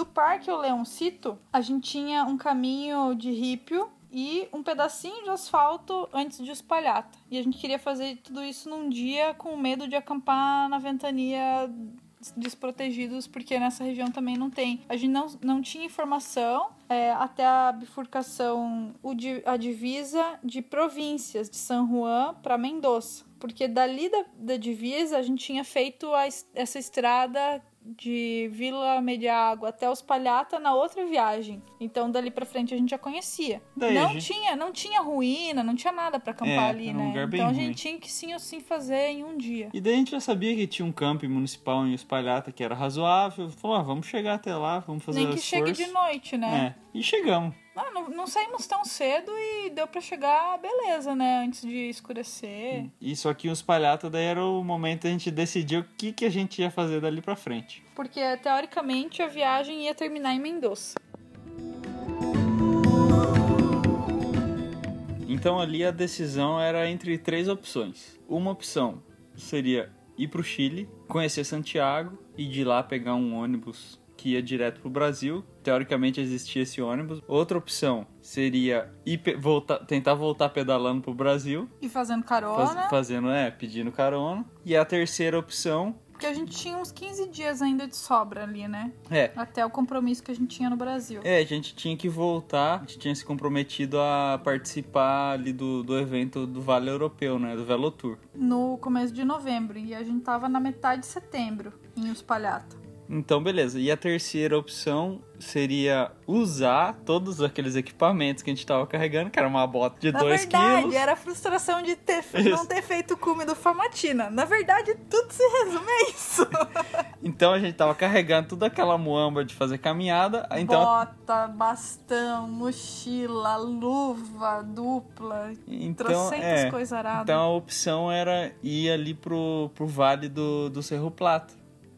É o Parque Provincial do Cerro Plata, né? Cordão del Plata, Cordão del desculpa. Plata. Isso. É. Pelo que a gente pesquisou, era o lugar pra fazer caminhada, né? É que ali eles chamam de um parque escola de alta montanha, porque ele tem diversas é, montanhas mais baixas, então tu pode aclimatar numa de 3.500, depois tu faz uma de 4.000, depois tu faz uma de 4.500, então você vai gradualmente. E tem realmente uma escola de, de montanhismo ali, para guias de montanha, né? Isso. Então a gente decidiu que é, acho que essa era a melhor opção, até porque a gente ia usar aquele equipamento que a gente ficou carregando não a paga viagem nada inteira. pra entrar no parque. É um, é um parque provincial grátis. Você pode acampar sem custo nos locais destinados a acampamento, né? Então essa informação foi muito tentadora, assim, pô, você vai num parque que vem gente do mundo inteiro pra conhecer Isso. e tá, a gente tava ali do lado em Uspalhato. Que mané conhecer Santiago aqui, né? Isso fica por, por uma outra hora. Cidade grande é tudo igual, né?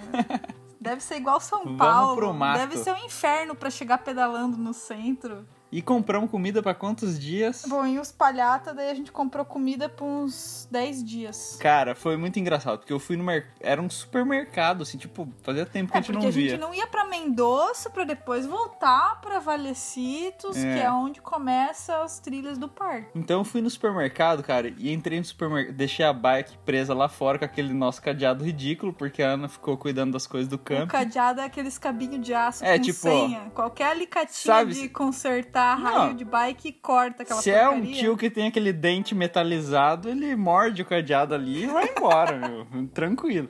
E deixei lá, né, morrendo de medo. Ah, e, e é entrei no supermercado com um carrinho de supermercado. E comprei só porcariada pra montanha, né? Só, só, sabe como é que é comida de montanha, né? Não tem coisa muito saudável, né? É que você tem que se compensar, porque você não vai ter fome em altitude. Então você tem que se compensar com coisas bem gordurenta, bem assim que você, pô, dá vontade de comer É, mesmo. tipo, passava aqueles adultos no.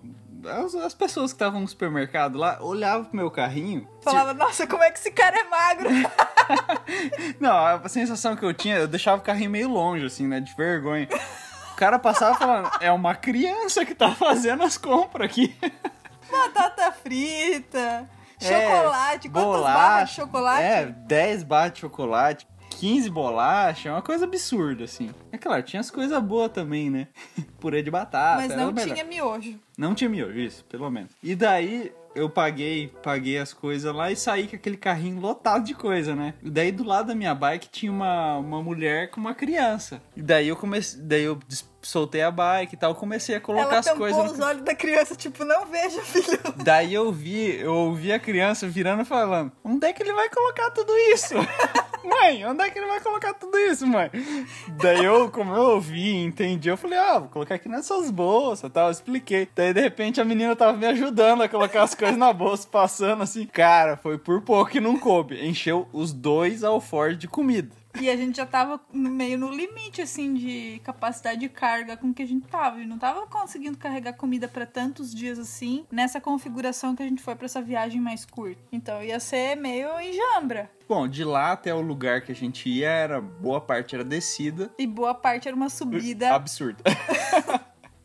Bom, pra quem tiver curiosidade de saber a altimetria desse trecho, procura o Strava do Pedarilhos ali, que tem lá o trecho pra Valicitos. A gente vai colocar o link Bom, de Uspalhata era praticamente só descida até Potreirilhos, mas como é a principal via de transporte de mercadorias entre Argentina e Chile, ela é bastante movimentada de caminhão, né? E não tem acostamento. Não. E tem uns 4, 5 túneis pra passar, também sem acostamento, no escuro. É, a gente não entende, assim, como tem uma estrada que nem aquela, que tem tanto movimento. A Argentina é meio estranho, né? Tem, tem estrada que não passa ninguém, zero, os caras asfaltam e põe acostamento. E fica aquela coisa. Tipo de Chilecito pra Sanhogasta. Fica um negócio fantasma. Uma via duplicada, gigantesca, com um acostamento gigantesco e passa dois, três carros E os por hora lugares por que você. passa caminhão da América do Sul inteira, toda hora tá passando caminhão pra caramba, não tem nenhum acostamento e é uma estrada tudo Os caras não têm noção do perigo. É um, a estrada da Argentina que mais passa caminhoneiro brasileiro.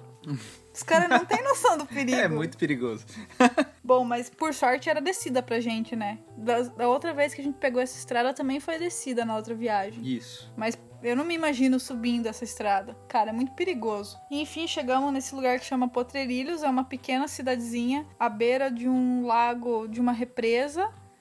E a gente tinha já, a gente já sabia que tinha um lugar que daria pra acampar grátis ali, que é as margens do lago. Só que a gente chegou num domingo que era véspera de feriado. Ou seja, Bagunça total. Não, sem, sem condições. Cara, Aí a gente pensou, não, vamos esperar até a galera ir embora. Mas a gente não sabia que era feriado no outro dia. exato, A é. gente achou que era só, tipo, bagunça de domingo. E daí a gente começou a revirar o lugar. Cara, chama altos lugares de acamping, assim, tirando a bagunça, Quando né? a gente tava varrendo assim com o pé, o lugar que Achamos, ia né? É a aqui, barraca. é aqui. Meu, chega um, um louco sem noção, assim. Primeira coisa que ele me pergunta, quanto custa sua bicicleta? Daí, putz, eu já na hora eu falei, ah, abandona esse lugar. O cara chega é, e me ele pergunta começou isso. a fazer umas perguntas muito estranhas. Falar que porque também viajava de bicicleta, que fez de Uspalhata pro Chile, que passou por Los Andes. Daí eu comecei a fazer umas perguntas pra sacar se o que ele tava falando era verdade, né? Porque como ali ele iria pegar altitude nessa estrada, eu comecei, ah, mas você passou muito frio? Que equipamento que você levou? Quantos dias que você levou pra fazer? Que a gente tinha uma certa noção de quanto tempo levaria. E as informações que o cara falava não tava batendo muito. Daí a gente saiu de lá meio corrido. E ele, não, ele ficou enrolando Hum, a gente. É, é verdade. E daí eu perguntei, cara, mas de onde que você é? Qual que é a tua cidade e tal? Onde você mora? O cara ignorou minha pergunta, virou as costas pra gente e saiu andando. É, daí a gente resolveu sair também e já tava tarde. A gente se enrolou um tempão nesse lugar, E né? foi a primeira vez que aquele aplicativo iOverlander a gente precisou usar, né? Isso. Aí abri o aplicativo, vi qual que era o camping mais próximo e tocamos pra esse camping. Só que no meio da estrada tinha um carro capotado. O carro que recém tinha passado pela gente tava capotado, assim, no meio da é, pista. final de semana, véspera de feriado, esquema, esquema é você E ficar foi parado. o segundo capotamento que a gente viu nesse dia, né? É, a galera é muito louca, né? Nesse Nossa, tipo de nesses dias situação. nem tem que pedalar, Não, né? não pode, tem que ficar sossegado. Tem que baixar a folhinha lá de feriados, do país e se esconder, cara. Se- não, qualquer lugar, imagino que É, seja Tem que algo estar parecido. atento nesses, eh, nessas datas de feriado, porque, cara, é muito tenso. Fortes emoções. E aí a gente chegou nesse camping que era descendo uma piramba gigantesca, assim, No já escuro. no escuro. E tinha um outro ciclista descendo ali também, né? A gente trocou uma ideia com ele e falou, cara, aqui é pra ser 60 pesos por pessoa, mas se não apareceu o encarregado do lugar, fica tranquilo. A gente montou a barraca, não apareceu ninguém, fomos ver se dava pra tomar banho. Os banheiros estavam completamente alagados, tava uma nojeira. Tava o caos, né? A gente ainda, ainda não sabia por quê. Porque era porcaria do Véspera feriado. do feriado.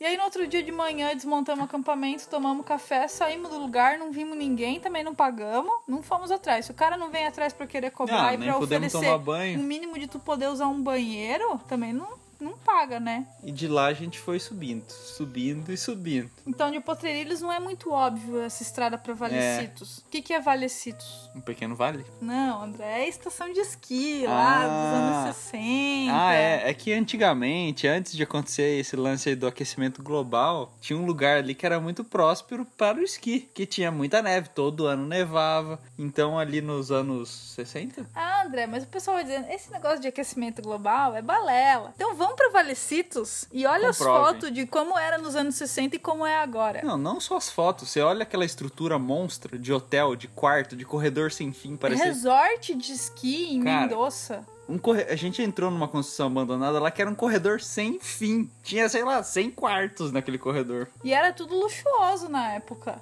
E agora tá tudo tipo sucata lá. Por quê? Porque não tem neve. E cada vez eles foram construindo mais teleférico para levar a galera mais para cima e mais para cima. E já fazem oito anos que não tem neve para eles ativar aquela estrutura toda de novo, né? Então o que eles têm agora de atividade econômica que ainda mantém uma certa estrutura de, de hotel lá em cima é o montanhismo. É, mas mantém uma estrutura mínima, né? Comparado com o que era usado antes. Uhum. É um quarto, alguns quartos coletivos com algumas beliches lá. Bem no estilo de refúgio É, de montanha, não é nem isso. estilo de resort de esqui mais, né? E um, e um tiozinho cuidando. Bom, aí a gente tinha uma informação de um relato de um pessoal que chegou lá de bike que o pessoal deixava guardar as bicicletas enquanto tu vai pra montanha. Fica uma noite no lugar, deixa as bikes e sobe, mas não foi bem isso que a gente encontrou lá quando chegou, É, né? a gente chegou lá, conversou com o rapaz, daí falou: não, não tem problema deixar as bicicletas aí. E daí, num outro momento, ele já falou: não, pra deixar as bicicletas você vai ter que pagar tanto. E daí eu falei: tanto por todos os dias que a gente vai ficar aqui ou eu pago só uma vez? Ele falou: é, só uma vez, você vai pagar só como se fosse um por todo o tempo. É, foi eu acho que um pouco também de uma má comunicação ali, É. de uma falha de comunicação. Porque o que a gente entendeu quando ele falou é que a gente pagaria cerca de 100 reais pra deixar as bicicletas por todos os oito dias que a gente queria ficar na montanha. Depois ele veio falar que era 100 reais por bicicleta cada dia que a gente iria ficar na montanha. É, daí quando eu desci lá com ele pra guardar as bicicletas, ele soltou essa, né? Daí eu, eu falei, ó, é, a gente não tem condição de pagar isso. A gente vai subir com as bicicletas. A gente é brasileiro, a gente não é europeu, não é dos Estados Unidos. A gente não tem esse dinheiro que você tá pedindo pra gente. Desculpa. Daí rolou um climão assim, né? E até aquele momento a gente não sabia qual era do cara lá do abrigo e tal. Não sabia se era Ele- dono, o que que ele era, né? Do lugar. Então eu expliquei pro cara, né, também que a gente tava viajando, que era uma viagem longa, né? Tudo isso. Uhum. Daí no outro dia a gente tava já preparado pra sair, daí ele virou e falou assim, ó, seguinte, eu já viajei também, eu sei como é que são essas coisas, então eu vou, vou oferecer um negócio aqui pra vocês, se vocês topar, eu deixo vocês deixar a bicicleta aqui sem, sem custo nenhum, e vocês podem dormir mais uma noite aqui no abrigo, porque eu sou empregado também, ele, ele sabia, né, ele é um cara que já tinha viajado no esquema de carona aí pra tudo que é. Daí ele falou, ó, me ajuda a limpar ali aquele, aquele cômodo ali embaixo, É, ele tinha rapidinho. que preparar um lugar pra um evento que ia acontecer. E tava extremamente sujo o lugar. rapidinho ali em duas horas em nós três aí a gente a gente dá conta Como ele foi gente boa de oferecer essa troca, né, pra gente, a gente falou, pô, vamos dar o nosso melhor e vamos até fazer um pouco mais do que ele espera que a gente faça. Então, além do, do que ele pediu pra gente fazer, a gente fez mais, assim. Falou, não, vamos limpar mais esse aqui, vamos deixar melhor aqui, não sei o quê. E fizemos bem rápido, realmente levou só É. aquela manhã pra ajudar ele a Não, umas limpar. duas, duas horas mesmo E, e, a daí gente ficou sossegado, e daí né? enquanto a gente tava ali fazendo a limpeza apareceram outros montanhistas e falaram ó para amanhã vai ter um vento sonda muito forte a galera Tá descendo, a galera tá né? descendo e tal. Daí a gente conversou com o rapaz, ele deixou a gente passar aquela próxima noite ali. E nesse, ne- nesse mesmo dia ele já sugeriu, ó, vocês aclimatar, vocês fazem esse, esse passeio aqui pelo Andrecitos, é, Lomas Lom- Brancas... Lomas Brancas, né? Não, Arenales e Lomas Arena, Brancas. é, esses três que vocês vão aclimatar e depois daqui vocês sobem tranquilo pros próximos acampamentos. Beleza, a gente foi fazer esse passeio de tarde, dormir mais uma noite no abrigo. Aí sim a gente ajeitou as mochilas pra subir, né? Pra subir um pouco mais pra cima. Aí a, a gente viu que a previsão já tava bem mais tranquila, porque nesse lugar do Cordão del Plata é conhecido como destruidor de barracas. Cara, a gente viu uns relatos na internet da galera descendo com as barracas em trapo, assim. Isso quando sobrou a barraca, porque tem que escorar muito bem. E a gente tava super cabreiro com a previsão do vento. A previsão não tava nem de longe o que a gente pegou lá no Famatina, né? Nem de longe. Nem de longe. Nossa, tava muito pior. Daí, por sorte, a gente, é, a gente começou a subida lá, era tipo uma segunda-feira. Aí tinha vários montanhistas falando, ó, cuidado, lá pra cima só vai estar vocês. Final de semana já passou. Aí, por sorte, a gente pegou uma semana que era de aclimatação do pessoal que fazia esse da curso. escola, É. da escola de, de guias. Eles tinham uma prova técnica por ser feita na próxima semana, então eles estavam indo pra treinar pra prova. Então, mesmo a gente estando isolado lá pra cima, a gente conseguia conversar com esse pessoal e eles passavam pra gente uma nova previsão do tempo dos próximos dias, né? Uhum. Então a gente foi ficando lá, a gente fez um acampamento Bom, o a quanto? primeiro dia, então, que a gente tava em Valecitos, a gente fez Andrecitos, Arenales e Lomas Blancas. Dormimos no refúgio, 3 mil e poucos metros. Subimos pro acampamento, não o primeiro acampamento grátis, o- Segundo. O, segundo, que é o Pedras Grandes. Que, era um onde- acam- que é um acampamento que não tem água. É um É, acampamento mas é o mais. melhor protegido do vento, porque tem um- umas pedras bem grandes mesmo. E aí a gente reforçou a pirca nível master, assim. Que a gente chegou lá cedo, né? E daí tinha bastante neve ainda o dia que a gente chegou, da nevasca, da mesma nevasca que a gente pegou lá no parque ao Leoncito, nevou lá no cordão também. Então tinha bastante neve lá ainda, pra gente derreter e tal. Apesar de não ter um rio correndo nesse camping, tinha neve pra gente derreter. E de novo, no, no Cordão del Plata, nosso objetivo não era fazer nenhum cume, era estar ali, conhecer e ver até onde a gente conseguia chegar em relação à altitude, né?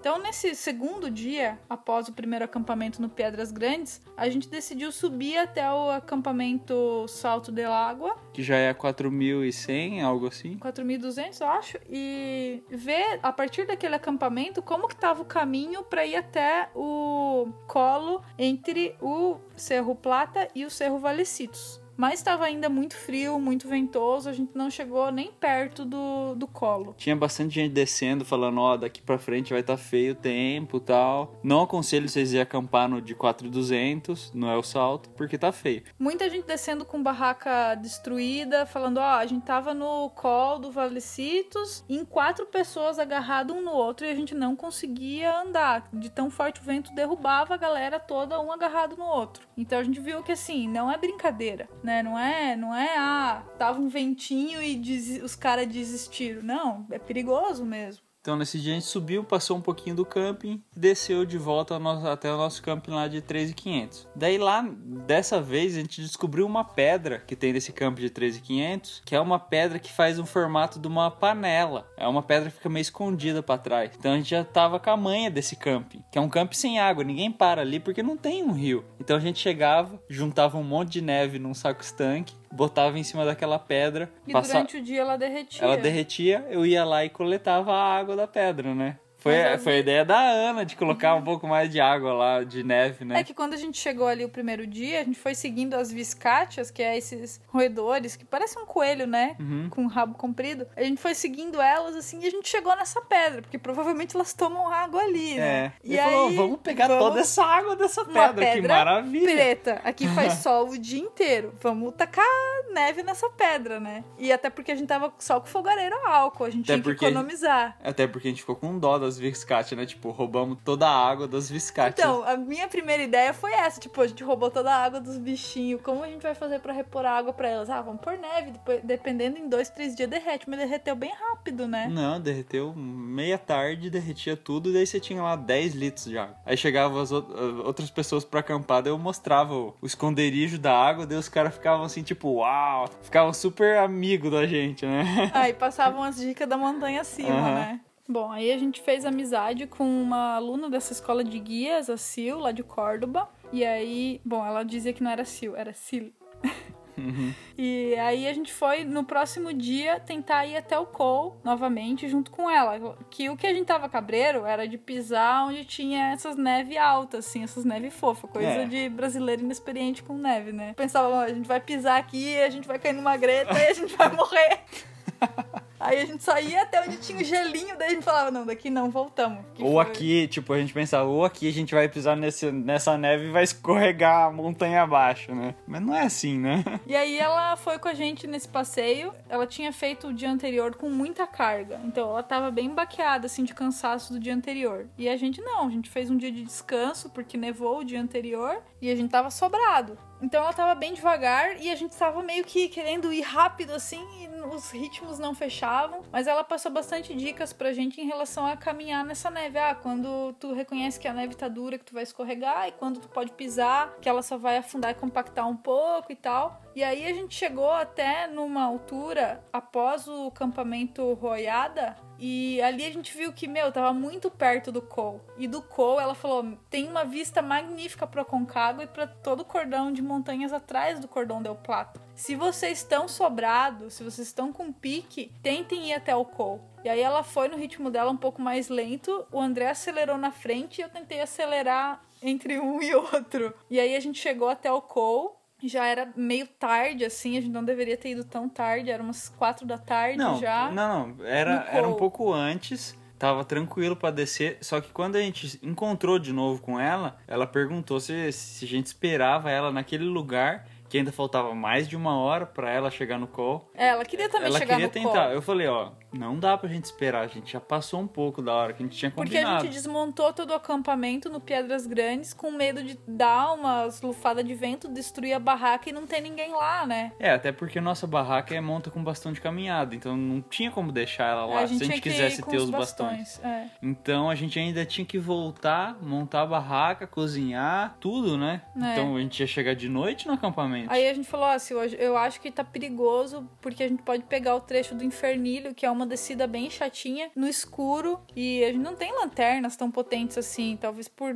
e tam- também talvez não por tanto tempo. E a gente deu uma pressão assim pra descer, pra ela não querer ir até o co, até porque ela tava querendo só aclimatar e treinar, não era, ela já tinha visto o que era lá de cima, já tinha estado e vai poder estar várias vezes ali. A gente não, a gente só tinha em teoria aquele dia. Não, mas ela concordou, foi o certo. Nesse tipo de ambiente não dá pra dar esse tipo de bobeira. É Igual a assim. gente chegou perto das 8 horas da noite no acampamento Pedras Grandes esse dia, né? A gente chegou até esse ponto do, do acampamento o salto. De lá eu segui mais rápido na frente pra eu poder descer e montar a nossa barraca que tava escondida lá pra baixo. E daí eu cheguei um pouco antes e quando, vou, quando eu comecei a baixar muito mais, é, deu fome e eu comi muito. Esse dia foi um dia que eu comi esse, tipo um pacote de bolacha na loucura, assim. E daí eu cheguei lá embaixo e foi o tempo de eu armar a barraca e começar a ajeitar, esquentar uma água pra fazer a janta. Elas chegaram e daí quando elas chegaram eu desmontei, assim, eu tava André passando mal. espanou de novo, igual espanou lá no É. Formatina. Só que Isso de- que nem chegamos perto. Bom, no, no call é 5 mil já, né? É.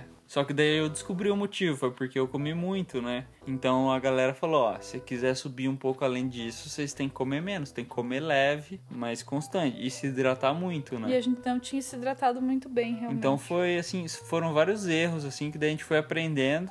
Do col pra cima tá limpo. O que, que a gente vai fazer? A gente ainda tinha comida para mais três dias, quatro. Tinha toda a galera da escola de guia ali com rádio, comunicador, pegando previsão do tempo todo dia. Então a gente falou: não, vamos descer, né? A gente já tava no Pedras Grandes, vamos ficar aqui no Pedras Grandes. Amanhã a gente sobe pro salto de água, acampa no salto de água, porque a previsão tá de vento tranquilo. Tranquilo mais ou menos, assim, É. tipo, possível, que não vai te Possível, derrubar, é, né? Não vai estragar a barraca inteira É. também. E aí lá a gente conversa com o pessoal e vê o que, que eles vão dizer pra gente, se, se alguém fez cume no dia anterior, se eles têm uma previsão do tempo otimista. Aí a gente decide o que fazer no salto de água. E daí a gente chegou lá, a galera falando que tava bom, uma galera que tinha subido até o cume desceu, ficou nesse acampamento salto de água e conseguiram passar um rádio pra base, confirmaram que o próximo dia ia estar muito parecido do, do que o dia anterior. A gente falou, beleza, estamos aqui, vamos tentar, né? Ah, e eles viram também que a gente subiu dois dias seguidos ali e a gente tava bem sobrado, a gente tava bem tranquilo, ninguém tava. nin- Nenhum de nós dois tava passando mal, Nossa, nem era, nada. eram dias assim que a gente caminhava uma quantidade também que a gente,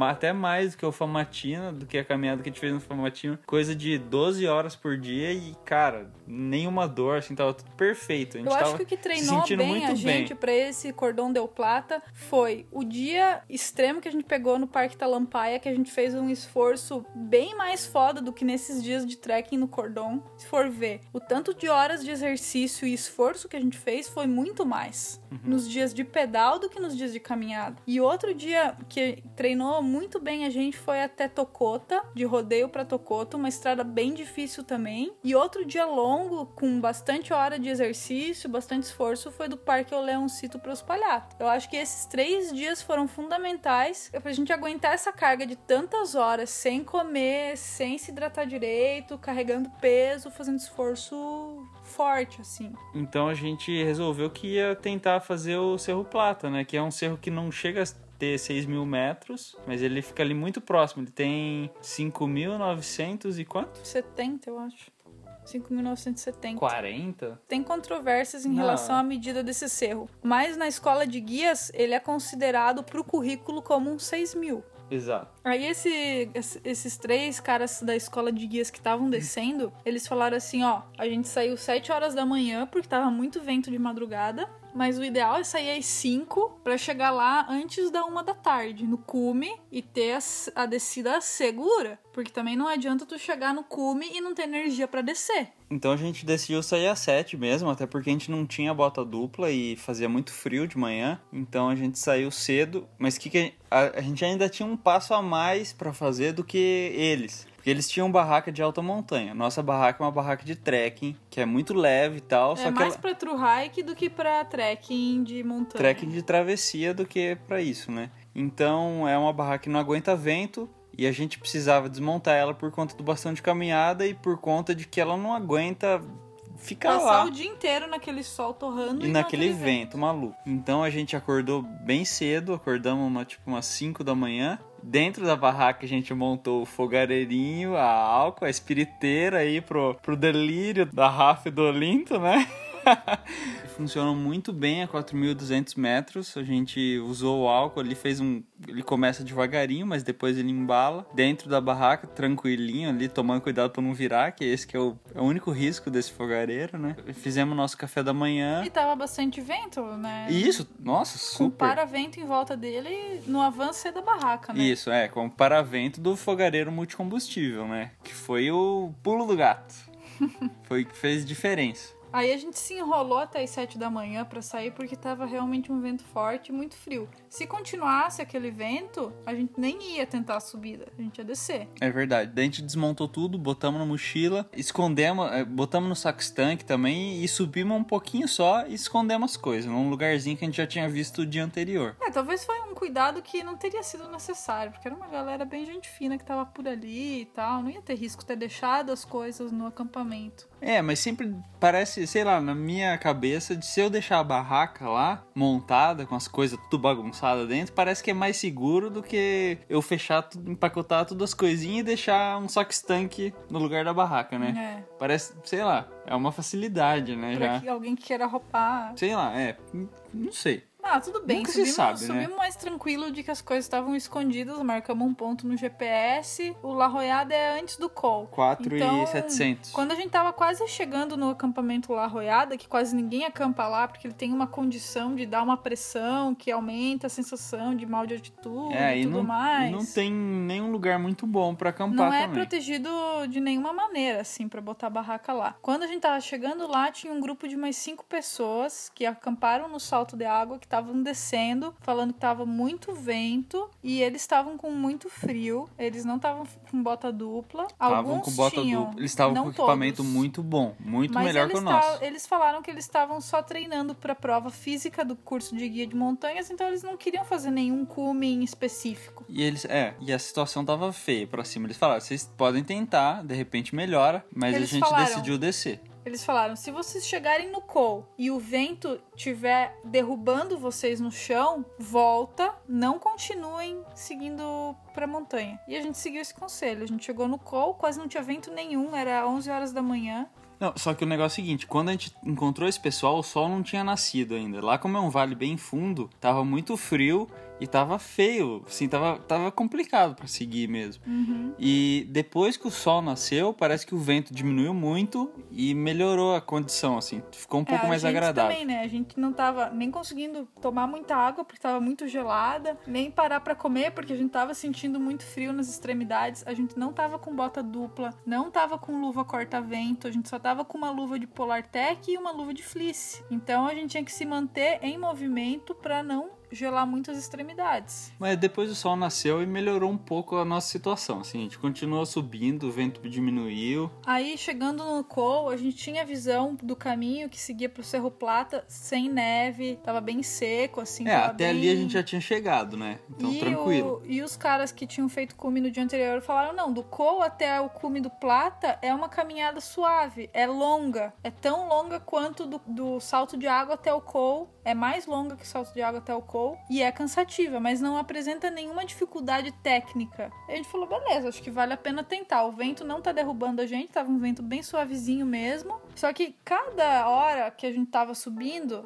afetava mais o nosso desempenho, digamos assim. A gente sentia mais cansaço, a gente dava passos cada vez mais devagar, parava muito mais frequente para recuperar o fôlego. Mas assim, é, eu conversei com o pessoal de anterior, o pessoal que fez o cume, o nosso ritmo tava muito bom, assim, a gente tava até mais rápido que eles comparando alguns trechos. Então a gente foi indo, só que à medida que a gente foi subindo, mesmo com o sol e um horário já um pouco melhor, foi esfriando mais, né, por conta da altitude, e também o vento parece que ficou um pouco mais forte depois que a gente passou do col, né? Uhum. Começou um vento assim que, que, começou a atrapalhar e a esfriar muito as extremidades. A gente tava já com a mão fria. Meu aparelho celular já tinha congelado a eras, a gente já não tava conseguindo mais acessar o trek, mas o meu cam... ainda tá, tava funcionando. Mas o caminho até o cume é bem óbvio, é bem marcado. Não tem, assim, talvez para ir é mais fácil do que para voltar. Para voltar foi foi um pouquinho mais complicado É. de navegar sem um GPS. É, talvez tinha algum trecho que, que o, o GPS não ia servir pra nada, porque muitas vezes um, um caminho que eles usam um ano, o outro ano é um pouquinho diferente, porque mudou ali o gelo E e se tal. o cara às vezes não tá com grampon, ele evita um glaciar e outro, faz uma volta maior. É, no Então, máximo, se a gente se errar- perder nisso aí. É, no máximo se a gente errasse, a gente ia ter que fazer uma volta um pouco maior. Mas a gente prestou atenção na subida e fomos subindo. Também tava visibilidade boa, não tava nublado, tudo tava favorecendo pra não se perder. É, dava pra ver que lá no Aconcagua, lá longe, tinha, tinha Nuvem.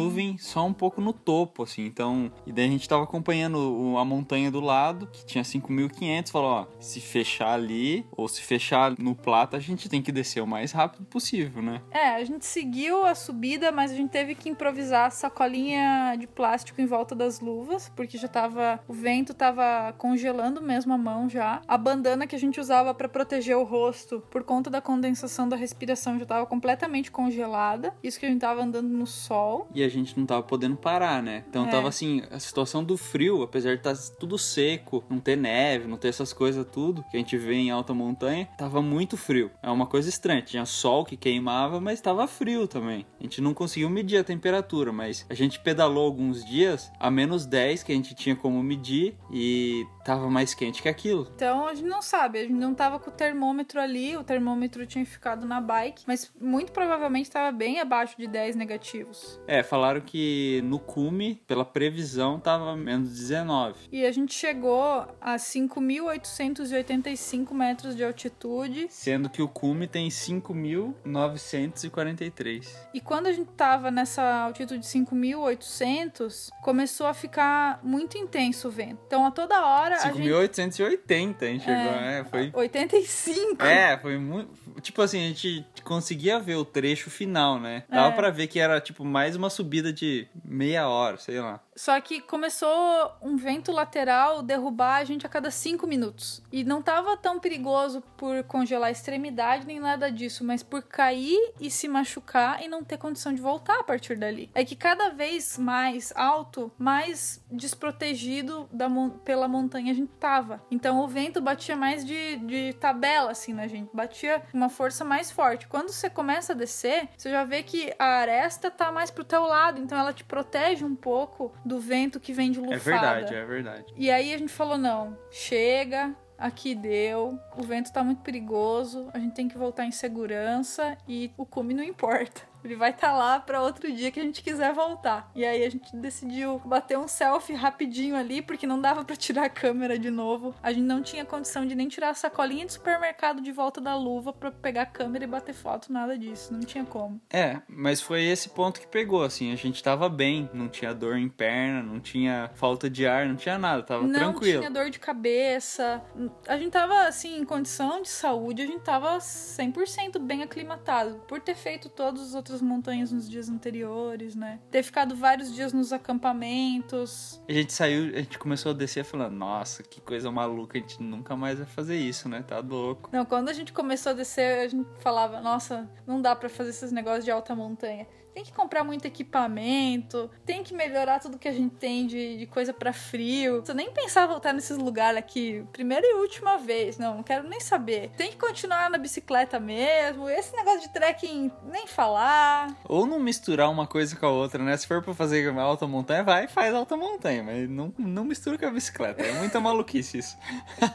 mas depois que a gente tava de barriga cheia, a gente já tava fazendo planos pro futuro, né? Aquela coisa. Bom, mas aí quando a gente começou a, a descida, começou a aumentar cada vez mais o vento. Então a gente viu que a gente tomou a decisão correta. É, Pela e- nossa segurança. E nesse dia a gente tomou muito mais cuidado com o que a gente comia. A gente só comia coisa assim que era de muito fácil absorção, algum doce, uma uva passa, um quisuco, alguma coisa, um chá, alguma coisa assim muito leve. Na real, o que salvou a gente pra chegar tão alto foi o tangue, o saquinho de tangue que os caras deram pra nós lá no acampamento, Que o né? André pedunchou, né, É, no caso. porque a gente fez um achocolatado de manhã, levou dentro da jaqueta. É, a gente foi comendo muito leve e tinha então, essa água. basicamente, o dia inteiro, das 7 da manhã às 7 da noite, a gente tomou uma garrafa de achocolatado entre os dois e uma garrafa de tangue entre os dois. E uma outra uva passa. Ah, sei lá, 6, 7 uva passa cada um. que um nem dava inteiro, pra pegar com aquelas luvas grossas. Um dia inteiro de caminhada. Porque na descida, conseguiu descer bem rápido, principalmente no trecho depois do Cole, porque é uma descida de pedra solta que tu vai quase que esquiando, assim. Estraga Técnica- a ó, bota, mas... Técnicas Bear Grylls. Se você assiste o Bear Grylls, você vai saber o que a gente tá falando. Aí desceu meio correndo, assim. É muito, Cole- ó, Ana, é muito divertido quando tem o terreno certo, com a inclinação certa e as pedrinhas soltas. É um negócio que você vai voando pra baixo. Ah, do Cole É até perigoso. Arroiada É foi perigoso. rapidíssimo pra descer. É perigoso? É perigoso, mas É divertido. é divertido. Não, não, não achei tão perigoso esse trecho, assim. Dá pra descer com o bastão de caminhada apoiando e tal. Só que o vento foi fi- ficando pior e pior e pior. E a gente tinha ideia de ainda acampar no salto de água. Mas a gente viu que nossa barraca não ia aguentar. A gente chegou no salto de água 4 da tarde. Foi entre 4 e 5 da tarde. Acho que ainda antes Não, das chegamos 5. muito Foi super rápida a muito, descida. Muito cedo chegamos, é. Só que o André começou a espanar antes de chegar no acampamento. É, eu comecei a meio que passar mal de novo, assim, só que não era uma passada mal que nem o, o outro dia. Eu, eu tava assim com a barriga. O outro dia eu tava com a barriga embrulhando, assim, tinha vontade de vomitar. Nesse dia, como a gente não tinha comido nada muito pesado, eu tava passando mal, mas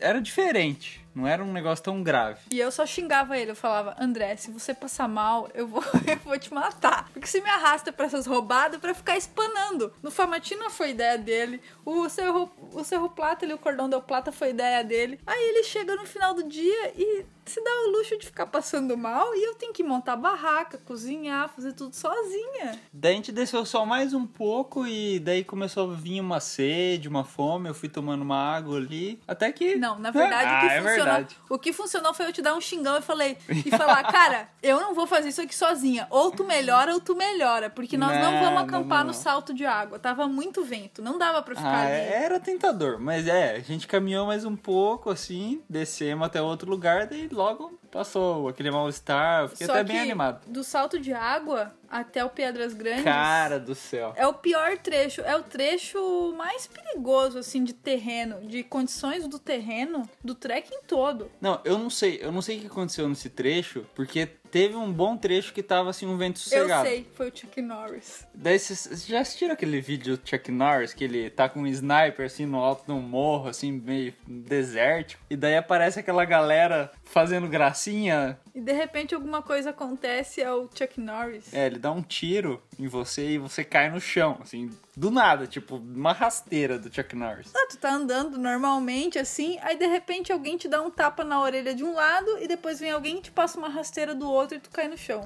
Cara, a gente já tava mais pra baixo, já era, sei lá, 3.800 metros. Era nesse Já era um lugar, né? já era um lugar que você infernilho. fala, "Ah, não, tudo bem, você já tá sossegado aqui agora. Cara, veio um vento de um lado, aí você se apoia daquele do lado contrário com o bastão de caminhada, aí do nada vem o vento do outro. Eu e a Ana caímos Ao na mesma hora, tempo, assim, tipo, é. chãozaço, assim, muito lindo. Nossa, é aquele capote que você fala, meu, de onde que veio isso? Maldito Chuck Norris.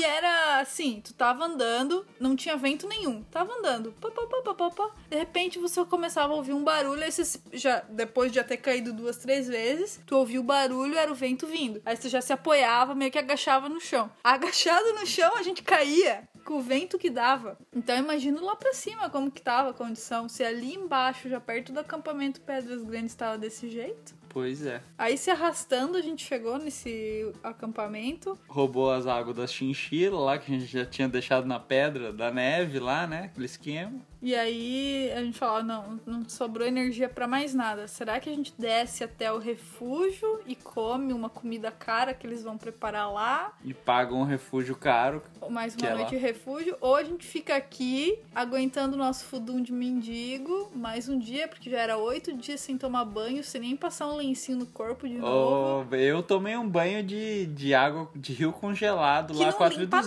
nada, Não. porque, né, convenhamos. Eu tomei e lavei minhas meias. Você que ficou preguiçosa na barraca, não vem com Nossa, essa. cara, eu acho que nunca minha roupa teve cheiro tão insuportável quanto nesses dias nessa montanha. Eu só desejava uma ducha. Eu nem, nem queria mais pizza e vinho, sabe? sabe? Meu nível de luxo, assim, era uma ducha. Podia ser fria, mas eu queria uma ducha. Aí a gente ficou elocubrando.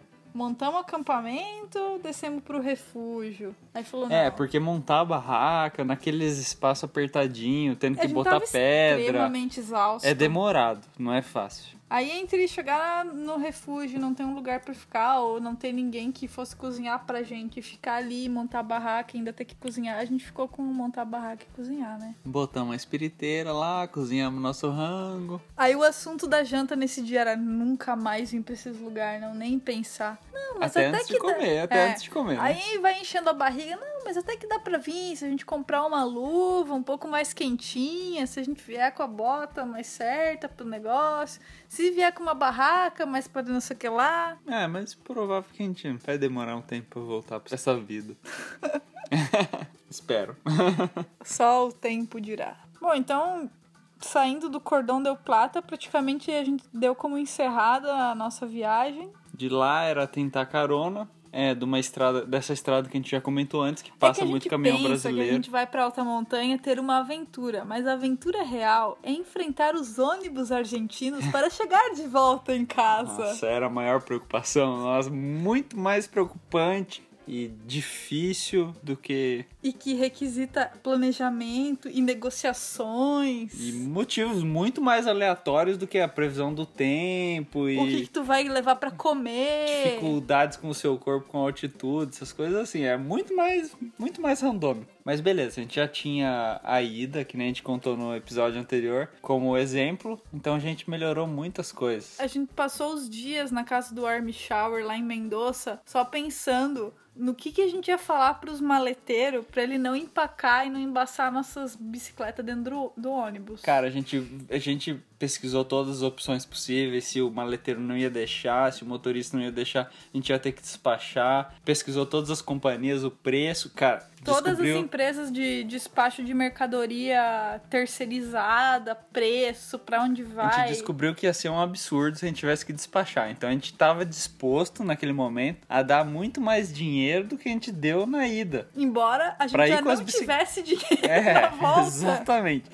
Pra ir com as bicicletas dentro do ônibus. A notícia boa foi que a gente descobriu que existe um ônibus de Mendoza, Para Foz do Iguaçu, Foz do Iguaçu. quer dizer, Porto Iguaçu. Porto Iguaçu, que é na do fronteira. lado, né? Em Foz do Iguaçu, a gente tinha o nosso Porto Seguro, né? uma casa de ciclistas. A gente já estava em contato com o Luciano, que é um dos associados da Associação de Ciclistas Cataratas do Iguaçu, e ele tinha já dito que a gente era bem-vindo lá, que a gente podia ficar mesmo que, no caso, a gente não estivesse chegando, pedalando, a gente estava no meio de uma viagem de bicicleta. E aí a gente ia precisar de uns dias lá, porque o ônibus que vem para nossa região aqui onde a gente reside não tem todos os dias. Então já tava tudo planejado, assim, todas as opções visitadas e anotadas. E daí a gente falou, bom, agora tudo que a gente precisa fazer é embalar as bicicletas bem pequenininho, ao contrário do que a gente fez na viagem de ida. A gente embalou cada bicicleta individualmente. A gente ouviu os vídeos lá do Olinto da Rafa de como embalar bicicleta pequenininho e tal, né? É, eu não cheguei no grau de perfeição que a Rafa tem quando ela Não. embala. Não ficou tão pequenininho, e compacto e confortável, ergonômico pra carregar como os pacotes que ela faz. Ficou muito bom, né? Mas ainda assim foi uma saga cansativa, da casa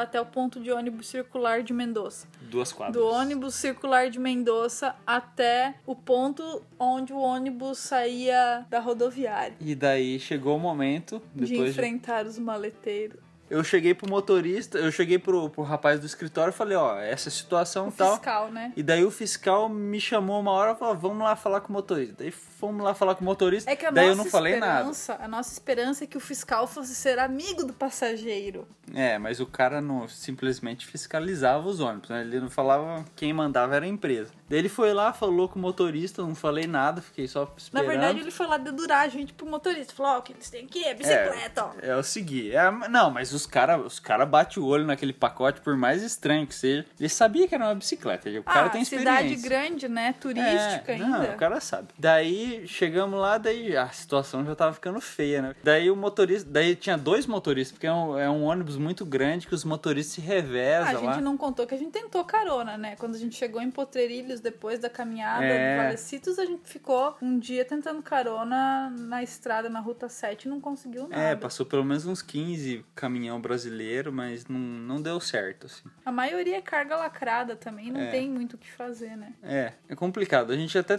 cogitou a possibilidade de pegar uma carona lá. Tem dois postos de gasolina em Mendoza que são conhecidos por parar caminhoneiros brasileiros e dar carona pro pessoal que tá precisando. Tentamos um grupo de carona do Facebook também, que é. WhatsApp. de- do WhatsApp e do Facebook, que é caronas de caminhão. Um mês depois surgiu a carona que a gente precisava É. de os palhata pra, É. pra divisa com o Brasil. Mas sempre com duas bicicletas fica mais difícil. Se a gente tivesse lá só com uma mochila nas costas, de repente a gente tinha conseguido com aquela galera, vai saber, né? Mas daí voltando lá pro motorista do ônibus, ah, a coisa fechou e os dois motoristas falando que não dá, até que eu virei e falei só assim, ó, seguinte, a gente deixou as bicicletas muito pequenas, não parece que é bicicleta, tá tudo embalado, não aparece nenhuma peça, daí vem comigo ver as bicicletas. No que a gente foi, chegando perto das bicicletas, o motorista foi falando, não, vocês me complicam a vida, não é assim que funciona, você tem que me ajudar pra eu te ajudar. Daí eu já entendi, né? Eu falei, não, pode deixar, a gente se acerta aí, não tem problema nenhum. A gente já pensando que ia ter que largar uns 100 conto na mão do motorista, né? Não tem problema nenhum. Mais Eu- a grana do maleteiro. Eu te pago, pago o maleteiro, a gente se ajeita, mas vamos dar um jeito. Daí Ele olhou a bicicleta lá num cantinho e falou: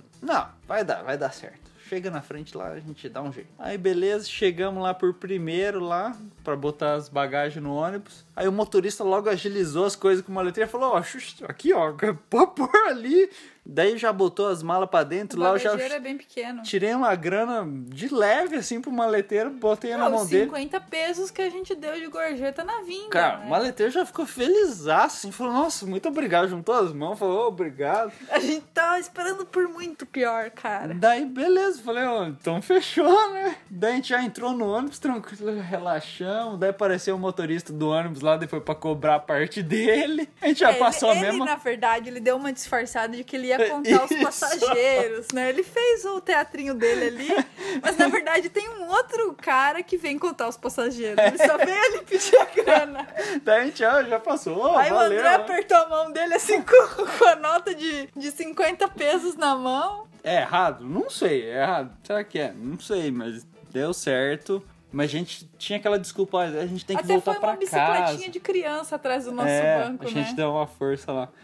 A gente tava com aquela coisa, ah, a gente tem que voltar pra casa, né? Aquela coisa, ajuda a gente. Eu pedi, né? Ajuda. Não foi uma coisa simples esse processo todo. E daí a gente conseguiu entrar com as duas bikes, passamos E uma aí- grana lá que não era, não era tipo 20 reais pro maleteiro e 20 reais pro. Pro motorista. Nem isso, não. Não, foi 20 reais Foi pro 20 pra cada um. É. Que foi, que foi muito, muito menos, acreditem. Muito menos do que se a gente tivesse que despachar as bicicletas num transporte diferente. É, a gente viu todas as opções que a gente teria de transporte e teria sido no mínimo 200 reais por bicicleta. no final das contas foi bem tranquilo, a gente já sabendo esse problema todo antes de pegar o ônibus, né? É que a gente se preparou para um cenário muito pior, né? E Isso, é. demos sorte. É esse que é o pensamento, né? Se preparar para Ah, e algo também pior. outra dica para quem vai pegar ônibus, de repente de transporte aí numa viagem ou outra, é que tem algumas passagens promocionais. Então a gente conseguiu uma passagem promocional de segunda-feira Isso, que tava verdade. uns mil pesos abaixo do preço fixo para essa rota. O bom é que o ônibus, à medida que passou os dias, ele esvaziou. Então a gente conseguia dormir assim, tipo, a Ana em Três dois- bancos. Três bancos e eu, tipo assim, você dormindo nos dois bancos de um lado, como se estivesse dormindo numa cama de boas. Então essa é super dica. O fundão do ônibus na Argentina. É o esquema. Se o ônibus vai esvaziando, tu pode ocupar todas as poltronas ali atrás, de boa. É. E aí a gente chegou em Porto Iguaçu e aí o nosso próximo desafio seria pegar um ônibus circular de, de Porto Iguaçu para Foz. Em Foz a gente tinha planejado descansar uns dias, conhecer algum dos dois lados das cataratas e encontrar o ônibus para voltar para casa E conhecer a casa de ciclistas. e conhecer a casa de ciclistas. Aí a gente decidiu conhecer o lado das cataratas argentino primeiro, que seria um passeio mais longo, então a gente de- dedicou um dia inteiro e aí a gente acabou ficando descansando e no outro dia voltamos, pegamos um ônibus para voltar de Foz a Caçador. E aí teve mais uma aventura nesse ônibus, porque como é fronteira com o Paraguai, tem fiscalização praticamente constante ali, né? É verdade, ônibus. é verdade. E aí teve cão pastor alemão entrando dentro do busão, no meio das pessoas, farejar bagagem. E daí chegou o rapaz da Receita Federal lá. Vinícius. Quem é o Vinícius? Eu falei, Vinícius? É, Vinícius dessa poltrona aqui. Daí eu tinha trocado de poltrona. Daí eu falei, será que é André Vinícius? Daí, é esse mesmo. Vamos lá comigo. Daí eu, ih, rapaz. Os pacotes Ferrou. das bicicletas. Daí, Eles beleza. vão achar que é muamba do falou, o Paraguai. que, que você tem ali naquele pacote? Eu falei, é bicicleta. Bicicleta. É, Nova bicicleta? Você tá com bicicleta nova aí. Falei, não, rapaz, é bicicleta velha. A gente tá usando aí. Faz tempo essas bicicletas, ó. Daí tava tudo aquele pacote Só fechado, faltava né? o cara que pedir nota, né? E eu entrei, e eu cheguei ali no lixo. bagageiro. É, e eu, é, e eu cheguei ali no bagageiro, vi dois fiscal lá fuçando na mala de todo mundo, né? Falei, vixe. E os cachorros farejando ali, né? Daí eu, beleza, né? Daí eu falei, mostra a bicicleta aí, abre o pacote pra nós. Então, Ah, tá bom, não tem problema. Daí eu abri só um pedacinho que tava rasgado ali, assim, mostrou a tinta da bicicleta já tudo suja, aquela coisa, né? Ele falou, não, não tem As problema. bagagens tudo empoeiradas. Ah, não tem problema. Não, entendi. É bicicleta usada. Tudo bem, tranquilo, pode subir. Daí beleza. Daí ele daí ele perguntou da viagem, daí eu expliquei da viagem também, né? Última aventura Daí da tudo, viagem. todo mundo que tava ali em volta já, já perguntou da viagem também, todo mundo dando risada, aquela coisa. Ficou tranquilo, eu subi, Ah, já beleza. estamos no Brasil, cara. E aí foi isso, terminou a viagem. Terminou, a gente chegou aqui, passou uns dias e já fomos pro Vale Europeu, né, Ana? Ah, o, o- os parentes aqui já estavam tudo bravo com nós, né? Falando, ah, nem chega em casa, já vai pedalar de novo. Então, em novembro tem o Velotour, né? Que é um evento do Clube de Cicloturismo. E a gente se comprometeu a ajudar lá na, na parte da organização. E a gente foi passar mais uma semana no Vale Europeu, que a gente teve lá em 2010. E aí dessa vez a gente foi novamente. Valeu a pena ter, ter ido, assim, foi muito gratificante. Gratificante ou foi pra encher a pança mesmo? Gratificante pras banhas, né? Ainda não consegui me recuperar. Da do- magreza do cordão del plata. Não, a gente chegou meio com fome lá ainda, né? E daí café da manhã e almoço e janta, tá Não, louco. café da manhã, almoço, café da tarde, janta, 30 ovos no supermercadinho lá de Pomerode. Ah, não, essa história aí é secreta, né? nem...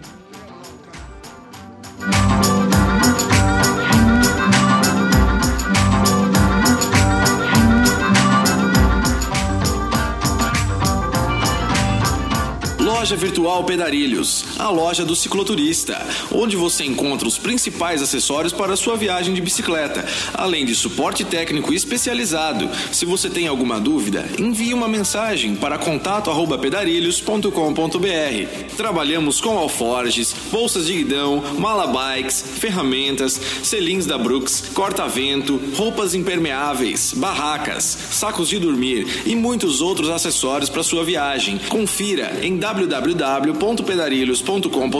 barra loja. A Campa é uma empresa de equipamentos outdoor que produz redes e acessórios no Brasil, com mão de obra e matéria-prima nacionais, pois acredita que isso possibilita a geração de emprego e renda local. Para saber mais, acesse www.campa.com.br. Você já ouviu falar de algodão orgânico? Sabia que o algodão convencional não faz nenhum bem para o meio ambiente? Inclusive, o cultivo de algodão convencional é a cultura agrícola que mais utiliza pesticidas no mundo. Cerca de 15% da produção mundial de pesticidas é destinada somente para o cultivo de algodão convencional. O algodão orgânico é bem diferente, porque precisa de 80% menos água e o produtor rural não tem sua saúde prejudicada, porque não precisa de veneno na plantação. E os órgãos de certificação estão sempre fiscalizando todas as etapas do processo. E isso tudo é para garantir que você receba aí na sua casa uma camiseta que não utilizou trabalho escravo, nem foi produzida sob condições indignas, que não prejudicou o meio ambiente, os ecossistemas, mas sim que promove o comércio justo, uma economia mais sustentável e solidária. Então entra lá no camisetasorgânicas.com.br e conheça nossas camisetas de 100% algodão orgânico com estampa eco-friendly e sem metais pesados.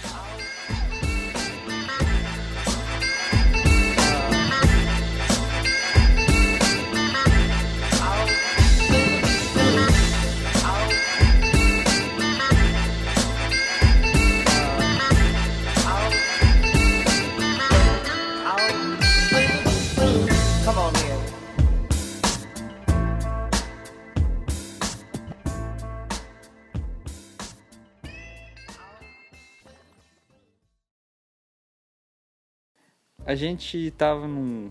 Lá no meio do Vale Europeu, lá em Pomerode, no começo do Vale Europeu. A gente tava lá e daí era um domingo. E daí os Tudo mer- fechado. Tudo fechado. A gente chegou num mercado que a gente pensou, ah, vamos só comprar uns ovos, a gente cozinha lá no, no quarto do hotel que tem. Dois, três ovos cada um. E beleza, né? Em três, em quatro, né? A gente ia fazer uma dúzia. Aí não tinha, só tinha bandeja de 30. A gente falou, ah, quer saber? Vamos comprar isso mesmo. Ficar rodando pela cidade aí nesse dia, não vamos achar nada. E nossa janta já tava tudo baseada nisso, um negócio low carb e tal. Daí, daí foi 30 ovos para quatro pessoas. Só que daí a gente deixou um pouco pro outro dia, né? Pra fazer um lanche. Ô, aquele lanchinho salvou aquele dia. Salvou, é, bem tranquilo. Então, ainda, ó, além do podcast sobre a viagem do norte Argentina, o André nos presenteou com uma história extra do Vale Europeu. É isso Nem- aí, gente. Chega de precisa contar contar, lorota. Chega pre- de contar lorota. Nem precisa contar que ficou mais fácil subir a subida, né? Com essa alvaiada toda. É isso aí, gente. Até a próxima. Bom, não. Nossa, né? Dessa viagem da Argentina acabou. Chegamos em casa, acabou. Acabou. É. Agora vamos aguardar histórias dos próximos viajantes aí que farão parte dos podcasts Pedarilhos. É isso aí. Valeu, gente. Abraço pra todos, bons pedais.